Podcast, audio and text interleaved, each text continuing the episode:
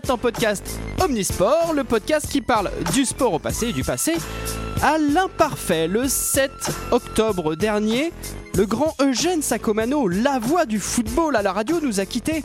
7 ans après Thierry Roland, 11 ans après Thierry Gilardi. Trois journalistes sportifs incontournables, dont les voix sont indissociables des grands événements sportifs de ces 20 ou 30 derni- dernières années. C'est l'occasion pour nous de parler, une fois n'est pas coutume, ni d'un sportif, ni d'une rencontre sportive, mais de ceux qui leur prêtent une voix. Et ce grâce à vous, chers auditeurs, car c'est l'un d'entre vous qui nous avait proposé le sujet, et on vous remercie. C'est la Noël, comme je l'ai dit, événement exceptionnel, épisode exceptionnel. Les grandes voix du sport, c'est le thème de cet épisode de la fête de la nativité du petit Jésus, qui, nous venons de l'apprendre par des théologiens confirmés, était supporter du Dijon Football Club d'Or. Ah, mais ça m'étonne pas. Ah oui, ils ont fait des découvertes. Jésus Tavares. Et comme il vaut mieux être bien accompagné que seul, j'ai l'honneur d'accueillir mes fidèles commentateurs Younes, Salut Mickaël, salut tout le monde. Olivier Bonsoir tout le monde, bonsoir Mickaël. et Sarah. Bonsoir et joyeux Noël Joyeux Noël. Joyeux Noël, mais avant de prendre l'antenne, nous allons écouter une petite archive.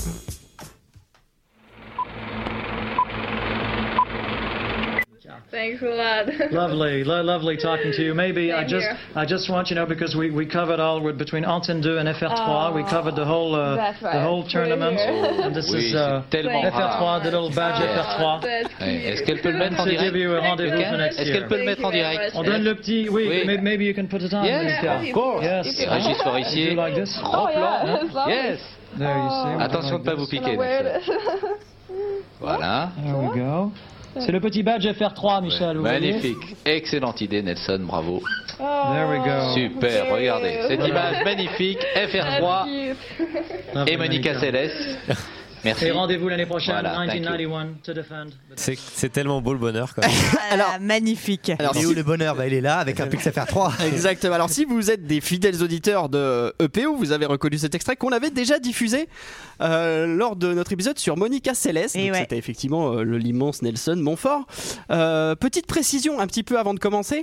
Euh, évidemment, il a fallu faire des choix quand même parce que des, des journalistes C'est sportifs, pour des ça que Chloé n'est plus là. On pense à toi. Et Oui, euh, on pense à Chloé. vous lui avez filé ses indemnités de licenciement en fait Oh, elle les aura euh, le 15 janvier, oui. Ah oui, bah oui, c'est Après ça. les fêtes. Après les fêtes. non, il a fallu faire des choix parce qu'il y a beaucoup de journalistes, commentateurs dont on était tenté de parler. Mais euh, rassurez-vous, hein, parce qu'il y a forcément des auditeurs qui vont dire Ah, vous avez oublié lui, lui ou elle ou n'importe. Oui, oui, bien sûr. C'est l'occasion sans, sans doute de faire un Eh oui. épisode 2 peut-être à Eh Noël oui. prochain. Voir on verra un bien. épisode 3, Voir un 4, épisode 5, 6 et 7 et 8 et 9 et 10. C'est effectivement un sujet 11 très riche. J'ai plus. C'est fini Tu sais plus toi après 11 ans. Non, non. Euh, C'est l'équipe de foot, c'est pour ça, après je sais plus. de- deuxième précision, on vous a mis cet extrait, c'est pas tout à fait par hasard, parce que figurez-vous, Eh ben non. c'est la Noël Donc, Père qui dit Noël. Dit Ah oui Cadeau. Cadeau de. Noël cadeau. Et Ou figurez-vous, solitude, ou solitude, hein, c'est ce nom. figurez-vous, exceptionnel, EPO vous offre des pins FR3. Eh non ouais, Exactement, des pins FR3, mais évidemment, il va falloir les gagner. Et oui Et Ah oui, c'est pas il va- gratuit. il hein. va falloir attendre la fin de l'épisode. On vous expliquera ça tout à la fin. la règle du jeu. Eh oui. Alors, euh, on va commencer peut-être euh, par, par toi, Olivier. T'as, euh, J'ai un petit rototo. Eh, Mickaël, finis de vomir et je prends la parole après, y a aucun souci. À force de te taper sur l'épaule. Hein. on, va, on va commencer par Ouais. toi. On va faire. euh, ça va avoir, ça- en fait, ça, ça va prendre la forme de- de- d'un tour de table. On va chacun parler, en fait, euh, d'un journaliste qui nous a marqué, hein, Oui. d'un d'un grand commentateur. Et on Un va souvenir par- personnel, ouais, effectivement. Mm. Et Olivier, tu vas nous parler de qui? Eh ben, bah, je vais vous parler de Patrice Carmouze. Alors, Ah, fameux. non, je vais vous parler d'un d'un monsieur donc, que tu as, euh, que, dont tu as parlé euh, dans l'introduction. C'est ce monsieur qui présentait cette émission-là. On refait le match, on refait le match. Ce soir sur RTL, Et voilà, c'est donc euh, on refait le match, c'était sur RTL. Avant ça, c'était le match du lundi. Ce monsieur, c'est Eugène Sacomano. Eh oui. Et, euh, La légende. C'est la légende. Pour moi, c'est la légende parce que déjà, euh, moi, j'ai vécu beaucoup plus avec la radio qu'avec la télé euh, pour les retransmissions sportives. Et j'étais fan de foot. Et c'était le monsieur du foot, Ce Eugène qui- Sacomano. Je précise hein, de l'extérieur, ce qui est très rare à ton âge. Oui, Oui, je Ah, suis oui. d'accord. Après, j'habite à Vierzon, donc c'est Non mais voilà, non, mais- cela. L'âge de Younes, c'est assez le plus logique. Oui. Même, mais bon, d'ailleurs, c'est très logique parce que moi, je préfère encore, sauf euh, me ré- me réunir avec des copains autour d'une télévision, je préfère vraiment les matchs à la radio. c'est vrai. Ah, une, fois, foot, une, fois, une fois, finale de Coupe du Monde. Younes me dit Putain, on va, viens voir le match à la maison. C'était la radio. Le Vieux coup foireux. Et il y avait une personne, il y avait une personne qui Eh. mimait toutes les actions du Eh, match. on s'est marré, on s'est marré. ouais, on s'est marré. Oh, c'est pareil, mais on n'a pas vu le match, quoi. Alors, moi, c'est un truc que je comprends pas, les, les- les matchs à la radio. Vraiment. C'est vrai Moi, c'est comme le porno. Je trouve que euh, à la radio, ça a vraiment aucun intérêt. ben, c'est vraiment mieux. La En fait, radio. en, fait, en fait, ce qui est beau parfois, c'est de regarder la télé en coupant le son de la télé et en mettant le son de la radio. Ah oui, ça, oui, Euh, d'accord. Ça, c'est vraiment. Mais alors, le problème, c'est quand il y a des décalages. Non, Oui. alors, C'est quand il annonce alors effectivement, Olivier, c'est bien mieux, mais c'est plus possible aujourd'hui avec le numérique parce qu'avec le Mm. numérique, l'image arrive après la radio. Merci, euh, monsieur Bouygues. Alors, euh, on va continuer. Tu nous On continue, ouais, pourquoi désolé. Euh, Eugène Sacomano, donc euh, franchement parfois euh, insupportable dans sa façon de trop en dire, dans sa façon de trop en faire. On est vraiment dans la version euh, sud-américaine hein, du commentaire. Euh, il roule les airs, mais euh, c'est vrai, une- c'est une vraie madène pour moi. Il est mort, il est décédé euh, malheureusement ce monsieur le 7 octobre euh, dernier d'une déficience neurologique. Euh, et moi je trouve qu'il n'y en a plus du tout dans ce style-là, et peut-être même à la télé. Moi j'aimerais bien. Ouais. Euh, voilà, euh, il, il est vraiment, il part vraiment dans l'aigu. Euh, il m'a vraiment fait vibrer. On va vraiment le voir sur cet extrait-là, par exemple. Djorkaeff qui tire le corner, attention, à l'arrivée, but Deuxième but de Zidane Deuxième but de Zidane Zizou, Zizou, Zizou Oh, Zizou, Zizou Zizou, Zizou Ce que tu nous fais un deuxième but fantastique Il jaillit Il jaillit Petit qui va marquer le troisième but Et troisième but, 3-0 Nous sommes Nous sommes Ils sont tous ensemble La France entière Les championnes du monde de football Historique Inimaginable C'est dingue. On Ouais. les a assommés La France est championne du monde L'équipe de France est sur le toit du monde Fantastique victoire, ça y est, c'est fini Ah là pour les, là, rom- ça, pour les c'est génial. romantiques, c'est Alors, du pain béni. Voilà, c'est c'est ça. ouais. Pour la petite anecdote au début où il crie Zizou, Zizou, Zizou. En fait, c'était le nom de son chien qui se barrait. Zizou, Zizou, viens ici. Ah non, on va voir que d'ailleurs Zizou il l'aime plus trop euh, par la suite, mais euh, mais voilà, vous, bon, vous avez compris le personnage, je crois. Bah oui. Euh, il est né le 23 septembre 1936, euh, ce brave euh, Eugène Sacomano, Sacco pour les intimes. Il a donc euh, 10 ans de moins que toi, Younes. il, est né à Mar- C'est il un est- petit jeune. il est né à Marseille, il a grandi euh, vers Nîmes, euh, au lycée Daudet. Hein, euh, Daudet. Alphonse Ouais, Alphonse, bien sûr. Et euh, il a commencé par faire euh, dans la cour de l'école et en classe toutes les voix des, des- des grands commentateurs de l'époque, notamment euh, Georges Briquet, qui lui, pour le coup, savait mettre le feu. Voilà, donc ouais, c'est vrai, Georges Briquet, c'est l'essence même hein, du, du commentateur sportif. Ouais, tout feu, tout flamme. hein. Et, et il fait, enfin, en tout cas, Georges Briquet faisait un tabac, ça c'est sûr. Ah là là, ça ne s'arrête plus. Stop, arrêtez-moi. Allez, allez, allez, la suite. Voilà, donc le- le- comment il a eu cette vocation, c'est encore lui qui nous le raconte euh, le mieux, euh, Mickaël. Et d'ailleurs, c'est en, en Saint-Jean, Eugène Sacomano, Georges Briquet, oh, grand, grand, grand commentateur sportif des années euh, 50, euh, au lycée Daudet à Nîmes, que vous avez trouvé votre voix, en fait. Oui. hein. Si je vous dis tout, euh, Ouais. c'est, on avait un professeur de mathématiques Ouais. qui était sourd, Ouais. mais sourd comme c'est pas possible. Et euh, le, le gros gag, le gag essentiel, c'était d'aller le voir et de lui dire Monsieur, je peux aller baiser votre femme, s'il vous plaît? Ouais. Et il disait toujours Attendez, il y en a un, ils seront revenus, vous irez. Bon. Et c'est pour vous dire l'état de sa surdité. Et quand on s'est aperçu très rapidement qu'il était sourd de à, à ce point, Ouais. moi je me suis mis à faire dans, le, dans la classe des reportages euh, de matchs de foot. Et voilà. Et c'est comme ça que ça a démarré. Ouais. Si on Ah, peut dire. Vous avez trouvé votre voix. hein. Mais Voilà. attends, le, ce, pauvre, ce pauvre professeur, mais il s'est Voilà. jamais fait soigner parce que Je sais pas, on l'appelait Zozo. voilà. Et, euh, Non, il, était, il était dur de la euh, feuille. je- et bah, je pense pas qu'un peu. Hein. Oui, oui, oui. je Bah. pense que pas Bah, du coup, c'est très drôle leur blague. hein. Ou alors il était clairement échangiste. En tout cas, c'est lui qui, a permis à, à Sacco de trouver sa vocation. Euh, en 52, il s'inscrit à un concours de meilleur reporter organisé par Picsou Magazine. Ah non, pardon, par euh, l'équipe junior. Rien à voir. Et il faut raconter, donc à ce moment-là, il faut raconter un match imaginaire. Je trouve ça cool plutôt comme. Ah, c'est génial. Ouais, il faut raconter un match ima- im- imaginaire en une minute. Ok, donc euh, lui il était fan de Nîmes, donc il, il prend un, un match Nîmes-Le Havre, euh, voilà, avec une vedette, c'était Firou à l'époque, Olivier Firou. Et,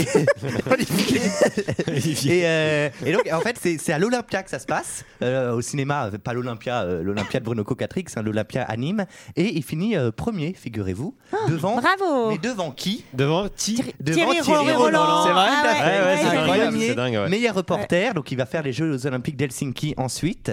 Euh, Donc il, il gagne un voyage, hein, c'est ça il gagne un voyage. Il, il- il- Il va au JO. couvre, il couvre les JO de- d'Helsinki. C'est un beau cadeau. Euh, Ah, parallèlement. Ah oui, il est- c'est pas mal. Parallèlement, il essaye d'être fouteux. Euh, il essaye de, il a eu milieu offensif à Nîmes, ça se passe pas fo- folichement, folichonnement parlant. Il a hein. une carrière sportive. Euh, voilà, donc euh, Petite. il- ouais, petite, mais ça va pas plus loin. Euh, il bosse pour le Provençal, le Provençal en 59, puis après il devient très vite permanent, comment dire, Titulaire, titulaire permanent à Marseille, c'est-à-dire journaliste attaché à Marseille pour Europe 1. D'accord. Et il a toujours d'ailleurs une relation particulière avec Marseille. hein. Il devient ensuite très pote avec Bernard Tapie. Euh, et Ah. par exemple, c'est lui, qui c'est lui qui commente un soir de mai 1993. But fabuleux de Basile Boli Oh Oh quel but Oh Bas Oh Bas Oh Bas que tu nous fais plaisir Oh Sur ce corner fabuleux David Pédé David Pelé. Basile Boli Notre brave Basile On joue depuis 48 minutes dans cette seconde mi-temps. Maintenant, longue balle, mais euh, Boli la dégage en touche alors qu'il a été euh, touché. Et l'arbitre, Marseille est champion d'Europe Je vous le dis, Marseille est champion d'Europe C'est la première fois dans l'histoire du football français qu'une équipe remporte la Coupe d'Europe champions. C'est fabuleux Marseille heureux Marseille euphorique ce soir Voilà, merci Et- Charles de Gaulle. C'est le général, c'est le général. qui-. Alors euh, ça c'est en 93, mais c'est pas, euh, il commence pas tout de suite à faire les matchs comme ça. C'est, il dit que le déclic, lui, c'est vraiment euh, venu sur le, un match de 76 sur l'épopée des Verts. Donc euh, on vous invite à écouter le, Notre épisode. notre épisode sur l'épopée des Verts. Ouais. Euh, le- la remontada de, de Saint-Étienne contre Kiev et Ouais. le troisième but de Rocheteau qui le met dans une transe, euh, voilà, pas possible. Euh, mais vraiment, euh, voilà, et c'est là où il commence à un peu euh, convulser. partir et se dit mais c'est pas possible, ça marche, il faut que je le fasse quoi. D'accord. Il débloque spontanément. Il débloque spontanément, il garde ça. Et en fait, il c'est- garde cette, euh, cette intuition, quoi. il ouais. le garde d'autant plus qu'en 77, euh, il couvre l'équipe de France pour, un, pour une tournée en Amérique du Sud. Et là, il se rend compte qu'il pensait être fou. En Mais- fait, euh, et en fait, euh, Il est un peu dans la et nor- en- en fait- normalité. en euh, fait, ouais, la moyenne basse. Je En veux dire, Amérique du. Sud. Je, je veux dire, c'est, Ouais. ça devient Jacques Vendroux hein, au- Ok. en Amérique du Sud, euh, Sacomano. Euh, Ça, on en- va couper parce que moi j'avais beaucoup d'espoir qui nous contactent. euh, dès qu'il rencontre. Non, mais c'est vrai, sur les, les- les commentateurs euh, en Amérique du Sud, ça, ça vaudra le coup de, Ah. De les écouter un jour parce que moi, je me souviens surtout, je sais plus, c'était un, un, un reportage sur la Coupe du Monde où tu attends euh, Goal Voilà. Zidane en- La France Ouais, Il y, a- il y a vraiment un concours du, du, Ouais. du mec qui tiendra Le plus longtemps. le goal le Ouais. plus longtemps. Celui qui tiendra le plus Euh, longtemps, c'est aussi un jeu qu'on qu'on fait assez souvent. Oui. Je sais pas. Pardon. tu gagnes souvent, Sarah, d'ailleurs. euh, C'est Younes qui va tous nous enterrer de toute façon. Bah, non. Et euh, le, le maître en la matière, ça, du goal à ce moment-là, c'est José Marias Munoz. Ah. Hein, c'est le maître des interminables goal. Il y a un problème avec le matos, là. Ah, pardon. Et, alors, il est, de, il est quelle nationalité euh, il est argentin. il est argentin. donc Ok. c'est- voilà, et ça se passe en Argentine. Et euh, il va essayer de, reproduire ça en France, sauf qu'avec euh, le, le- le phrasé, les mots qui sont pas les mêmes et la façon de parler, ça peut pas. Donc c'est pour ça qu'il va mettre, commencer à mettre de l'aigu, euh, à partir un petit peu plus Oui. en cri, au contraire. Il, travaille la langue Voilà. un peu comme une langue chantée. Tout à et fait, comme, une, comme une pièce de théâtre. en comme fait. une pièce de théâtre, ok. Comme une envolée lyrique, euh, voilà. Euh, Mais donc- c'est ce qui, ce qui- a créé sa légende. fait. C'est ce qui crée sa légende, c'est comme ça qu'on s'en souvient. Euh, et alors moi, il y a un, un extrait que- qu'on va, qu'on va mettre tout de suite, parce que même s'il a vu ça en Argentine, il y a un pays qui l'a encore plus euh, vraiment touché Ah. en termes de pays de football, c'est le Brésil. Je crois que c'était la Bourgogne. Le jeu, on s'en fout un peu. Moi, il y a un truc qui m'avait énormément marqué, définitivement marqué d'ailleurs, c'est un reportage au Brésil. C'était en 77 et j'avais été sidéré par la façon dont travaillaient les Brésiliens. Alors évidemment, avec toute l'arrogance des Français, mes confrères se foutaient de leur gueule en disant oh, regardez-les, ils comme des fous, euh, ils vont faire des interviews sur le bord du terrain, tout ça. Or, ce sont eux qui avaient raison. Et, et je me suis sacrément inspiré, moi.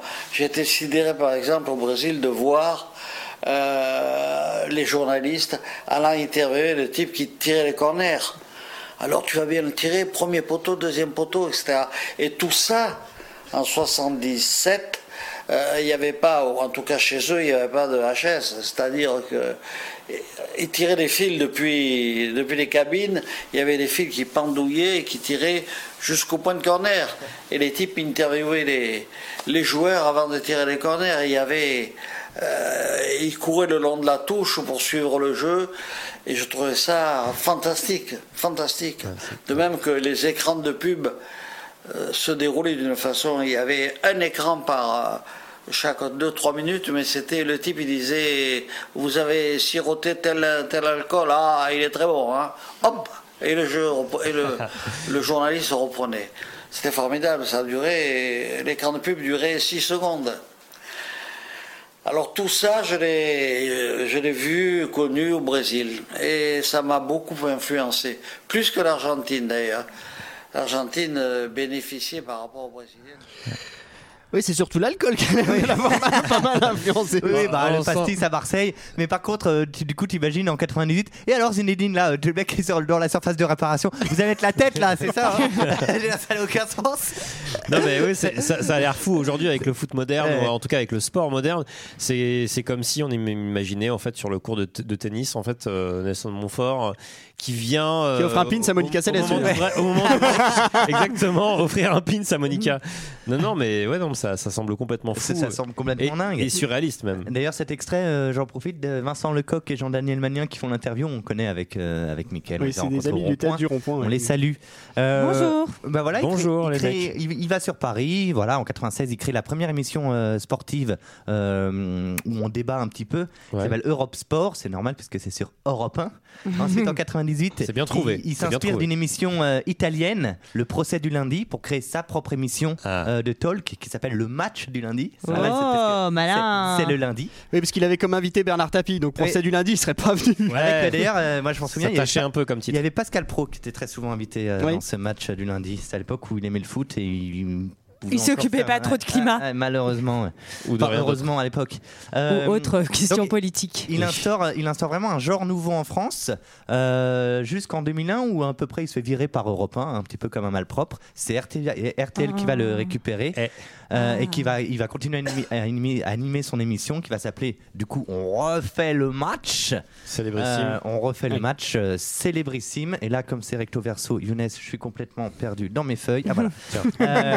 Euh, euh, donc, euh, donc voilà, il regrettera jamais sa carrière. Euh, il regrette même maintenant un petit peu le foot de, de maintenant. Il regrette l'argent. Il regrette que les joueurs sont complètement euh, intouchables. Avant, euh, voilà, qu'il faut avoir le numéro de téléphone portable du joueur, mais avant de l'avoir, il faut passer par 73 intermédiaires, etc Notamment les agents. notamment les agents qu'il ne peut pas piffrer. Il y en a un qui peut pas piffrer non plus, c'est Zidane. hein. En 2011, il dit que que qu'il accorde beaucoup plus d'importance à l'argent qu'à sa vie sportive et euh, et que le fait d'avoir dit ça de Zidane lui a valu quelques reproches. Moi, j'y crois pas, Zizou. C'est un d'autant- homme comme ça. D'autant que pour l'avoir reçu quand même à EPO, Ouais. euh, C'est quand même quelqu'un de simple. Bah oui, Ouais, finalement, un mec qui a payé son- il a payé son café. Hein. Donc, euh, non, mais il, y a une- une- il raconte une, une anecdote qui, moi, m'a un peu euh, fait étiqueter. C'est-à-dire qu'en 99, VSD l'appelle euh, pour qu'il fasse un portrait de Zidane. Donc, un truc Mm. très simple, hein, ce- ce- en forme VSD, quoi. Question-réponse. Un truc un peu cire-pompe. Euh, Zidane n'est pas content. Il demande combien j'ai gagné pour l'écrire. Le mec, a, donc, a touché 5000 francs. hein. Oui. Donc, Ouais. Ok, donc 5000 francs, on est en 99. hein. Ouais. Ok, Zidane, il est, il, est, il est pas encore au Real, je crois, mais il va pas tarder. Bon, déjà, la Juve, euh, il touche. Et, et du coup, Zidane lui dit Ah ouais, 5000 francs Et il n'y a rien pour moi. Voilà. Voilà, bon, voilà, donc c'est Ah, ok, ok. C'est un peu C'était pour moyen. Vous dire un petit peu le voilà. Il a juste un regret en fait, euh, Sacomano, c'est de pas avoir euh, commenté les matchs de, du Barça et de Lionel Messi. Il y a qui pourrait s'enflammer avec Messi. D'accord. c'est- Oui, c'est vrai. ouais. Alors que c'est quand même la reine. On des a. Omar. oh, Enfin, bon. Il y a Omar, Voilà. de, la, Omar de, la, Fons- de la Fonseca qui, qui fait ça très bien aussi. Voilà, donc euh, Sacomano, moi je l'aime beaucoup. Euh, on a beaucoup reproché à Sacomano son talk du lundi en disant que voilà, c'était un peu un truc de beauf, où on remet un petit peu des affaires et un petit peu la merde. Euh, on l'a beaucoup euh, traité euh, de amateur du café et du commerce. Et lui, ça l'a beaucoup, euh, ça l'a beaucoup parce qu'il s'est toujours considéré comme un journaliste. C'est lui qui avait le pour info, c'est lui qui avait le, enfin c'est ce qu'il dit en tout cas, le, le scoop au JO de Munich, la prise d'otage. Ah oui. Ah oui Ah. ouais. Et, euh, il avait vu, il était euh, il dit- 76, hein, Ah c'est ouais, ça. euh, 72. 72, Et, euh, Younes, il perd un peu la mémoire, il confond les dates ouais. maintenant. Euh, pourtant, il a- 78, hein, c'est ça. Ouais, c'est lui qui, qui- qui- qui avait, euh, voilà, il a vu par une porte le, le pilote Ouais. allemand, voilà, et c'est lui qui l'a dit à l'AFP à ce moment-là. Donc le scoop vient de lui. Euh, il a toujours été euh, touché par ses critiques, surtout que c'est quelqu'un de très cultivé, euh, Eugène. Euh, il, a, il est également auteur. Il Et a écrivain, ouais, il a écrit Bandit Mm. à Marseille, qui a fait le film Borsalino. Ah oui, avec d'accord. Delon et Bebel. Mhm. Il a écrit, deux, pas mal, quand il a même. écrit Bah oui. deux livres sur Céline et Giono. Dont il, Ah, est- il était absolument fan d'ailleurs. il- Céline Ah, Dion Céline, Céline Dion. Il était féru de Céline Dion, il connaissait Il par était- cœur les paroles. Ça s'appelle. euh, Super aucune blague là-dessus. Faut que je lise, hein. Ouais, ouais, bah, Voyage au bout de la nuit, euh, Voyage au bout du Titanic de Céline Dion. Ah ouais. Euh, et il, d'ailleurs, il offrait des, des livres de Céline à Bernard Tapie en prison, dit-il. Ah je, je sais pas si Non, mais Bernard je sais Tapie que c'était un fan de Céline, effectivement. mais Parce que- qu'elle a écrit. Parce qu'elle a écrit, bien sûr. Bah, elle, a- elle a écrit pour Bernard Tapie. Euh, C'était quand même son amant pendant des années. Tu le devrais le savoir, ça, euh, Sarah. Euh, il Non, est fan il- de corrida. Bon, personne n'est parfait. Et euh, il a eu la Légion d'honneur en euh, 96. Bravo. Donc euh, voilà, moi Oui. j'aime donc voilà, donc beaucoup de souvenirs. Je voulais absolument qu'on commence par lui. Euh, Pour lui rendre hommage. beaucoup. Et pour un dernier hommage, pour euh, être sûr d'avoir des frissons jusqu'au bout, je vous propose cet Merci. extrait-là. Merci. Robert Pires qui récupère, Robert Pires qui crochette, il est parti pied gauche, double contact, Pires qui va redresser peut-être pour Représega qui frappe.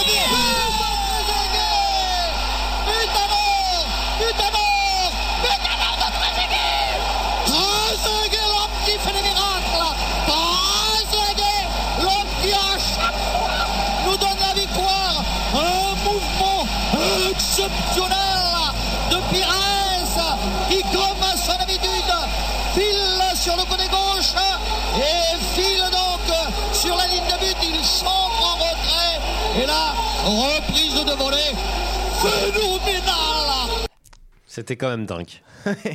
Merci Olivier en Bah tout cas. oui, Bah, merci beaucoup. ouais. Moi j'avoue que Merci. c'est de quelqu'un que je connais assez peu parce que moi pour le coup j'ai pas connu le, Bah le oui, foot. Moi, je suis-. Pareil. En fait moi je suis né, figurez-vous, l'année la naissance de Canal+, donc je suis vraiment un pur produit du foot à la télé quoi. C'est C'est vrai. surtout un pur produit Je suis du né le, le, capitalisme. le lend- le lend- capitalisme à mort. le lendemain euh, de la création de Canal+. Ouais.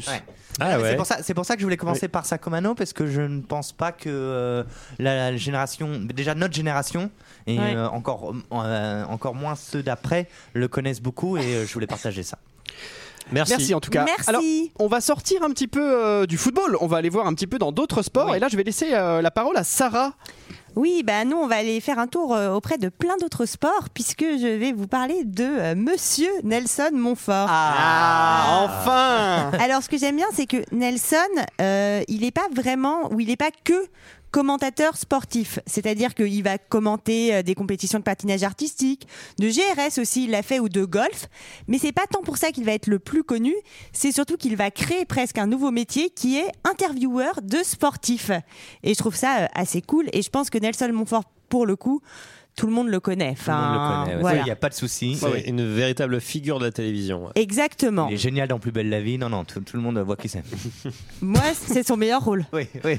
Et c'est quelqu'un qui, bien sûr, parle couramment l'anglais, l'espagnol, l'italien, l'allemand et le français. Polyglotte Il est polyglotte et c'est notamment parce qu'il est né en 1953 à Boulogne-Billancourt d'un père américain et d'une mère néerlandaise. Ah et oui, Tout s'explique des origines assez internationales finalement.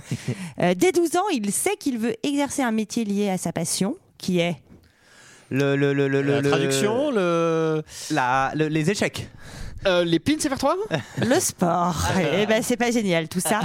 Mais il va pas vraiment prendre cette voie pour euh, ses études puisqu'il va faire une licence en droit puis Sciences Po Paris, se spécialiser dans les relations internationales et pour faire plaisir à son papa, il va partir en stage à San Francisco dans le domaine de la finance. Ah, ah. Et c'est Il a, là-bas il a failli mal tourner. hein. failli.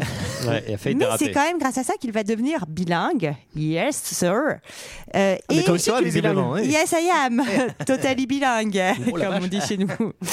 Et, euh, c'est- et finalement, il va se dire non, la finance, c'est pas pour moi. Et il choisit le journalisme. Alors, pour se payer quand même, parce qu'au début, il gagne pas trop de, de thunes. Son premier petit job, ça m'a fait marrer, c'est euh, être caddie de golf.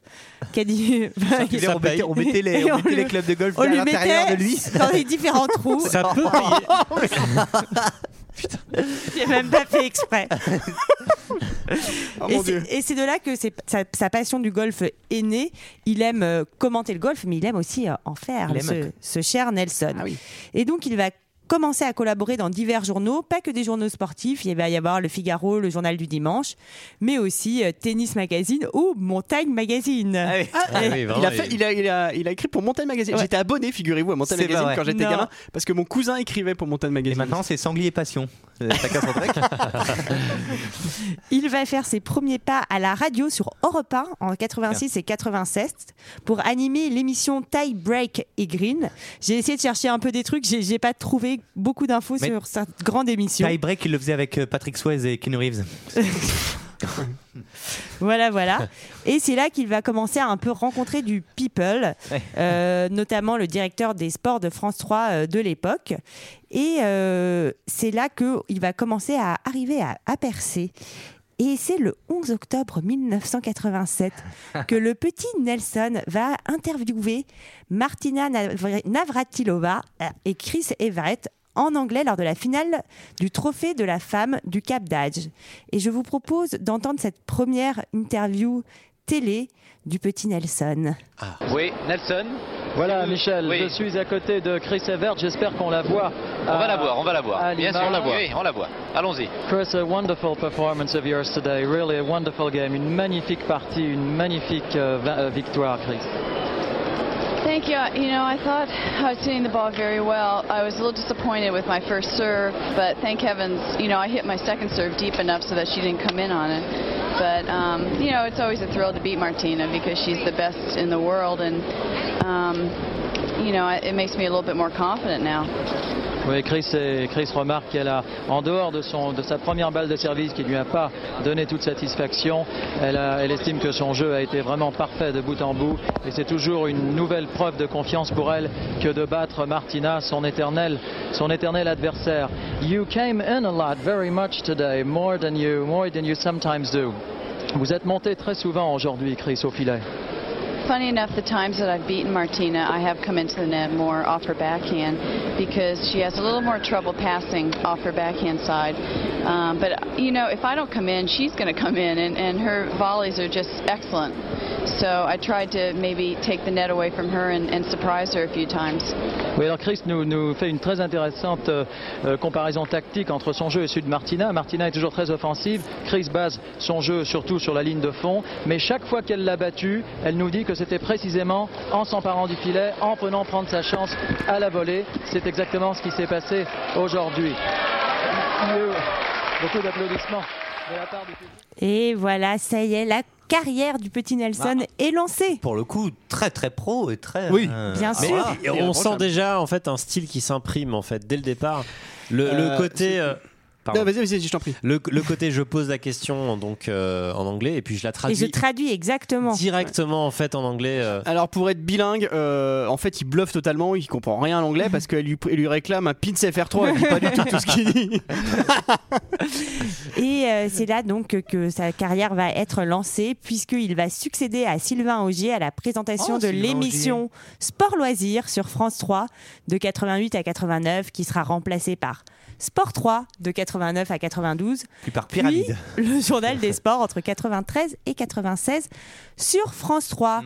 En parallèle à ça, il commente les retransmissions de golf sur France 3. Il présente l'émission L'heure du golf. Il est très occupé hein, comme monsieur. Et euh, en 1992, il va faire ses débuts comme intervieweur dans les compétitions d'athlétisme et il va couvrir tous ses tout premiers Jeux olympiques à Barcelone. Donc c'est là qu'en fait il crée vraiment ce nouveau métier où il est euh, le monsieur France Télévisions pour aller euh, interroger les sportifs euh, avant, après, Au pendant bord- les matchs. Au bord du stade. Au bord du terrain, exactement. C'est génial, c'est génial de le voir. euh, pardon, euh, excuse-moi Je Sarah. t'en prie. Euh, C'était gé- parce que parfois il coupe le sportif vraiment pour euh, faire sa traduction. Donc le sportif il est exténué, qui est, et en même temps tu peux pas lui reprocher parce qu'il a une telle passion dans, Ouais. dans sa façon de faire que, enfin, il n'y a pas de problème quoi. Il y a beaucoup de passion et de bonne humeur et de, de- Oui. d'un peu presque d'humour quoi. Il, il a quelque chose d'un peu euh, ouais d'un peu humoristique presque je Ouais. trouve Nelson. Euh, Il me faisait penser, moi, à une époque, à Peter Sellers, euh, La Panthère Rose. Même fait penser au Monsieur Madame, tu sais les livres Monsieur Madame. Oui, c'est ça, un ouais. peu. Madame euh, Monsieur Joyeux, C'est etc. un, c'est un personnage, en fait, ouais. Alors euh, pardon j'ai cru Mickaël que tu allais dire quelque chose. Euh, J'allais mais- rebondir sur un truc, mais euh, qui a été dit il y a deux heures et demie à peu près. c'est que J'étais j'étais surpris que France 3 diffuse du golf à l'époque. Ah oui, Oui. mais j'avais ce souvenir, moi, à l'époque. Oui, bah toi évidemment. Toi, tu t'en souviens. Et donc, il va avoir quelques grands moments euh, de télévision.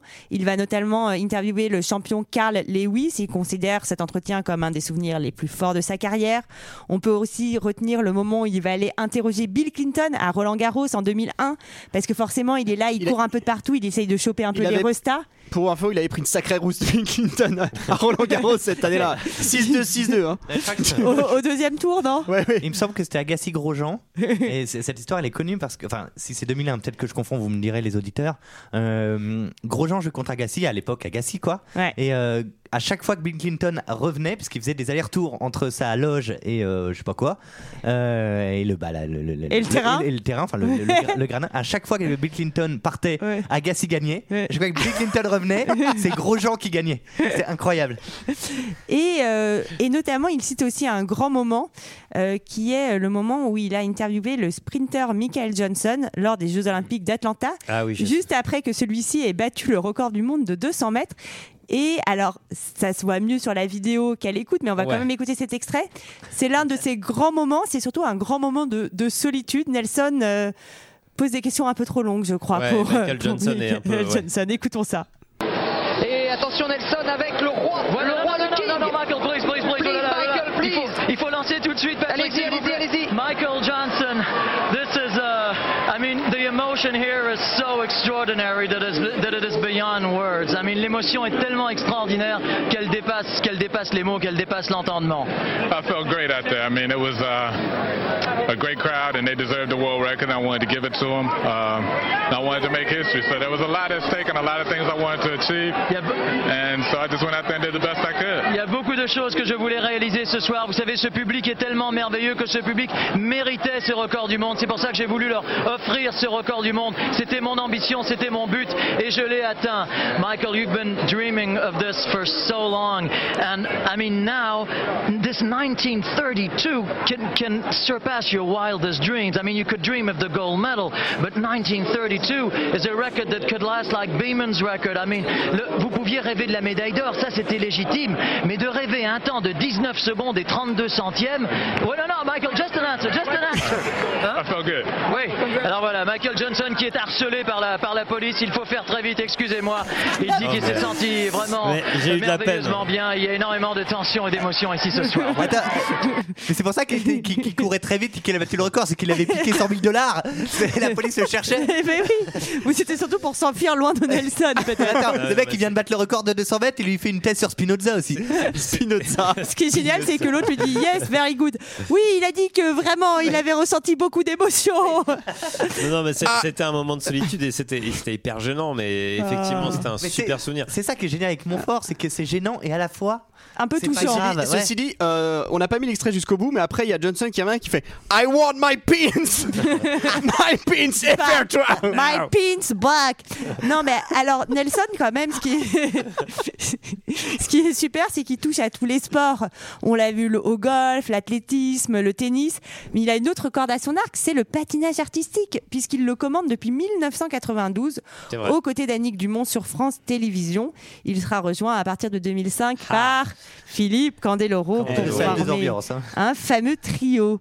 Euh, alors, il va commander- commenter la cérémonie d'ouverture des JO de Turin en 2006, la cérémonie d'ouverture des JO de Pékin en 2008. Donc, il est vraiment partout. Il reçoit même le Mac d'Or de- le Mac d'Or 2011 du meilleur journaliste au bord du terrain, décerné par l'équipe magazine. Alors, c'était peut-être le seul dans cette catégorie, j'en sais rien. Non mais Euh. en fait il a créé presque une vocation parce Ouais, qu'en ouais. fait euh, en France en tout cas hein, je sais pas euh, j'ai pas de souvenir de, de type avant lui en fait au bord du terrain il y avait euh, Bah au oui. football si en football je me souviens de Thierry Roland en fait qui était au bord du Au terrain bord du terrain, ouais. Toi, tu Ouais, l'as ouais. connu au bord du terrain. Oui, c'était il y a Mais 100, toi, tu l'as 100, connu- 110 ans. Tu l'as connu au bord du terrain, mais il avait 12 ans, donc. euh, oui c'est ça voilà ouais. Alors, euh, j'avais envie, euh, au-delà de, de ces petits éléments sportifs, de vous parler un peu de petits clashs, de petites bizarreries chez Nelson. Ah on aime bien.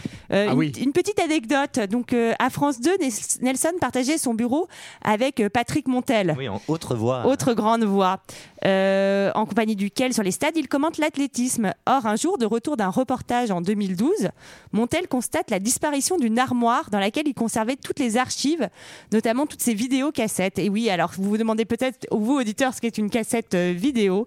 Je vous invite à chercher sur l'internet mondial. Et donc, il mène l'enquête et il apprend du personnel d'entretien que ces précieuses cassettes ont été mises au rebut à la demande d'un journaliste que l'armoire exaspérait. Et ce journaliste, c'était Nelson. Et donc, Mais c'est ce qu'elle ne répondait pas. Tu sais, il lui posait des questions en anglais, elle répondait pas à l'armoire. Donc ça l'énervait. et donc, j'avoue, je, je suis pas. totale Je suis pas allée vérifier jusqu'au bout cette anecdote, mais apparemment, Foudrage Patrick Montel, a- sur son blog le 3 mai Sur son 2012, blog, a, brossé un portrait au vitriol de Nelson en titrant Mon collègue est un délinquant. Et je trouve cette Génial. histoire géniale, même si elle est fausse, elle est géniale, je pense. On pourrait écrire un livre là-dessus. Euh, j'adore le titre Nelson, il a fait aussi un peu de bruit parce que euh, en 1985, avec sa femme, il aurait vu un ovni et depuis, il se passionne pour les phénomènes paranormaux et il est convaincu que Qui les va- extraterrestres existent. Il veut en interviewer un, j'imagine, du coup. Et, et alors, euh, enfin, il faut, il faut quand même, il faut quand même le dire, il n'a pas toujours été très fin, le petit Nelson. hein. Il a pu être accusé de, de pseudo-racisme quand il dit à une, euh, à une nageuse, je crois. euh, euh, attention avec les Roumains, ça peut voler, euh, des trucs un peu limites, des commentaires un peu sexistes avec euh, Candeloro euh, sur le patinage artistique, Non, avec Candeloro. des moments Oh, un peu ça m'étonne ça Ça m'étonne. un peu indélicat où il interviewe une nageuse Ophélie Cyrielle Etienne qui a perdu son papa il y a pas très longtemps et il oui. la lance directement là-dessus. Donc de temps en temps, Oui, il je l'avais vu ça. D'ailleurs, il s'était excusé. Je Ouais, crois. il s'est pris des petits pics, le petit Nelson. Et moi, j'avais, j'ai pas trouvé de d'extrait de Nelson et Philippe qui, euh, qui qui commentent le patinage ensemble, mais j'avais quand même envie de vous mettre un petit extrait où on, on les entend côte à côte. Une dernière fois, Nelson Montfort et Philippe Candeloro, pour eux, c'est Noël avant l'heure. Regardez bien. Bien, Ainsi se termine ce championnat du monde professionnel. C'est devant l'arbre de Noël traditionnel de l'Amérique. Cette année, il vient du Colorado que nous vous quittons, Henri, en compagnie de Philippe. On a vu une très très belle compétition. Mais alors, Philippe, j'imagine que d'avoir vu les meilleurs sans vous, ça doit un petit peu vous démanger. Quand allons-nous vous revoir sur les patins? Quel est votre programme de l'hiver? Tout d'abord, bon, euh, je vais partir déjà un mois et demi aux États-Unis euh, pour la tournée américaine. Ensuite, euh, je prépare euh, ma propre tournée en France qui débutera à partir du 15 mars jusqu'au 23 mars. Et ensuite, je prépare en exclusivité pour le Masters Mico, euh, la seule et unique compétition professionnelle en France, un nouveau programme en exclusivité pour ces Masters. Et nous y serons, nous y serons car euh, votre nouveau programme, évidemment, on l'attend avec beaucoup d'impatience. Ça a été un grand plaisir de suivre euh, cette compétition en votre compagnie, Philippe. Moi Je suis sûr qu'il y en aura, il y en aura d'autres. Et puis, comme on vous quitte depuis Washington avec l'arbre de Noël, les chants de Noël que vous entendez derrière nous, on vous souhaite bien sûr Merry Christmas, Joyeux Noël à tous. Joyeux Noël à vous tous. Merci de nous avoir suivis. À bientôt. Merry Christmas. Merry Joyeux Noël à Christmas. tous. Joyeux Noël Et alors, pour finir, bah, il n'y a pas que le sport dans la vie, parce que ça, c'est c'est quand même important de le dire. Donc, euh, on l'a dit, hein, Nelson, c'est une, une véritable icône quand même du paysage médiatique français. La preuve, hein, il a eu euh, sa marionnette au guignol de l'info. Il est souvent caricaturé par Nicolas Canteloup. C'est le signe hein, de la consécration, Oui. ces deux éléments. Oui. Euh, il a été... Olivier attend la sienne de caricature de Canteloup. Oui, il arrive toujours ça pas. arrive, ça arrive C'est facile et important. Il est amateur de musique classique et donc il a eu une émission, Les Mélodies de Nelson sur Radio Classique, le samedi et le dimanche de midi à 14h. Joli. Mélomane, ouais. Il a été également animateur de jeux, Jeux sans frontières en 1999, Une semaine chrono en 2006 et l'édition 2009 de l'émission Interville avec son complice Philippe Candeloro. Alors il a un surnom qui est pas très sympathique, tu veux nous le dire Younes oui, c'est euh, mais le son moins fort. ça, là, je trouve ça, Voilà, je trouve ça assez rigolo. Nelson s'est s'est même essayé au théâtre euh, aux côtés de sa fille Victoria dans la comédie Nettoyage de printemps qui a été mise en scène par Pierre Laure au théâtre du Gymnase à Paris en 2011. Il est fan de théâtre euh, au rond-point. On a travaillé au rond-point avec Mickaël, ça y est, faut le dire. Oh. Euh, Bah, et je crois que les gens avec Julie d'ailleurs. Et Euh, Et on, le- on voyait beaucoup. Ouais, Il- voyez il assez souvent. Et il y avait euh, ouais. aussi Gérard Holtz, il me semble, qui venait de Oui, temps en temps. oui. Mm. Ouais, ouais, comme quoi. Et alors, euh, il y a eu des rumeurs cette année parce que donc euh, il a plus trop le droit de faire ses interviews au bord du stade euh, à Roland Garros. On, il aurait été plus ou moins poussé vers la sortie par France Télévisions, mais pour l'instant, il est toujours là. Il était euh, là pour les championnats du monde d'athlétisme de Doha en octobre, contrairement à son petit camarade Patrick Montel. Et pour conclure et pour finir, ce qu'on pourrait appeler donc une Nelsonade, un, un petit couac de Nelson, je, je vous laisse écouter assez attentivement. Ok. Magnifique Michael Chang. I'd like to uh, thank my my brother and coach. Et puis enfin, j'aimerais remercier mon frère et qui est en même temps mon coach. Il s'agit bien entendu de Karl, My mom, my mom and dad, ma maman, mon papa. Ken for, for all his help, et Ken Tom pour Ross tout. and Kelly Wolf, and et là différents coachs et like préparateurs uh, physiques pour leur soutien. thank uh, Jeff Austin Jeff I Austin, forgot to thank him last time I was parce que j'ai oublié de le remercier la But, dernière um, fois. I, I definitely hope to be back, and, Oh, j'aimerais and, être de and most retour. importantly for me, I, I just like to. Uh, Ici, bien I just sûr. like to thank the Lord Jesus because without him I wouldn't have this talent to play tennis. Et puis j'aimerais également remercier Luigi, me semble-t-il avoir compris, Non. car sans lui je ne serais pas un Jésus. joueur de tennis. Et Michael qui donne rendez-vous, bien entendu, à l'année prochaine. Nelson, il a remercié Jésus. Lord Jesus. Je voudrais remercier Luigi. Mais oui, Luigi On remercie jamais assez Luigi. C'est vrai, c'est vrai, c'est vrai. J'imagine trop Jésus. tu sais. Eh, mais pourquoi tu m'as abandonné? Jésus, c'est un putain de plombier en fait. Je l'ai pas, je l'ai pas dit, mais extrait issu donc du 11 juin 1995, c'est euh, la fin de la finale de Roland Garros où Michael Chang a été battu par Thomas Muster. Voilà, J'adore bravo quand même Nelson. quand il est repris. Bravo comme ça, c'est Nelson. Bravo, ouais. Celui qui me jette la première pierre. Alors, Ah il y a, il y a des. Enfin, moi, je, le- le- je crois que les, les, les, les interviews de Nelson Montfort que j'adore, c'est quand il interviewe Pierre-Ambroise Bro- Boss. C'est un peu difficile à Oui. dire son nom à chaque fois. Parce que lui, il part dans des impros totales. Oui. Et ça déstabilise vachement Montfort. Et c'est hyper drôle en général. Et euh, je trouve ça très, très, très bon. Je vous invite à aller, à aller regarder si, si, si, si vous avez jamais Voilà. vu ces interviews. Excusez-moi. Euh, avant de donner la parole à Younes et euh, de passer à un nouveau journaliste sportif, c'est l'heure de la petite intermède musicale. Ah. So this is Christmas. And what have you done? Another year over. And new one just begun. And so this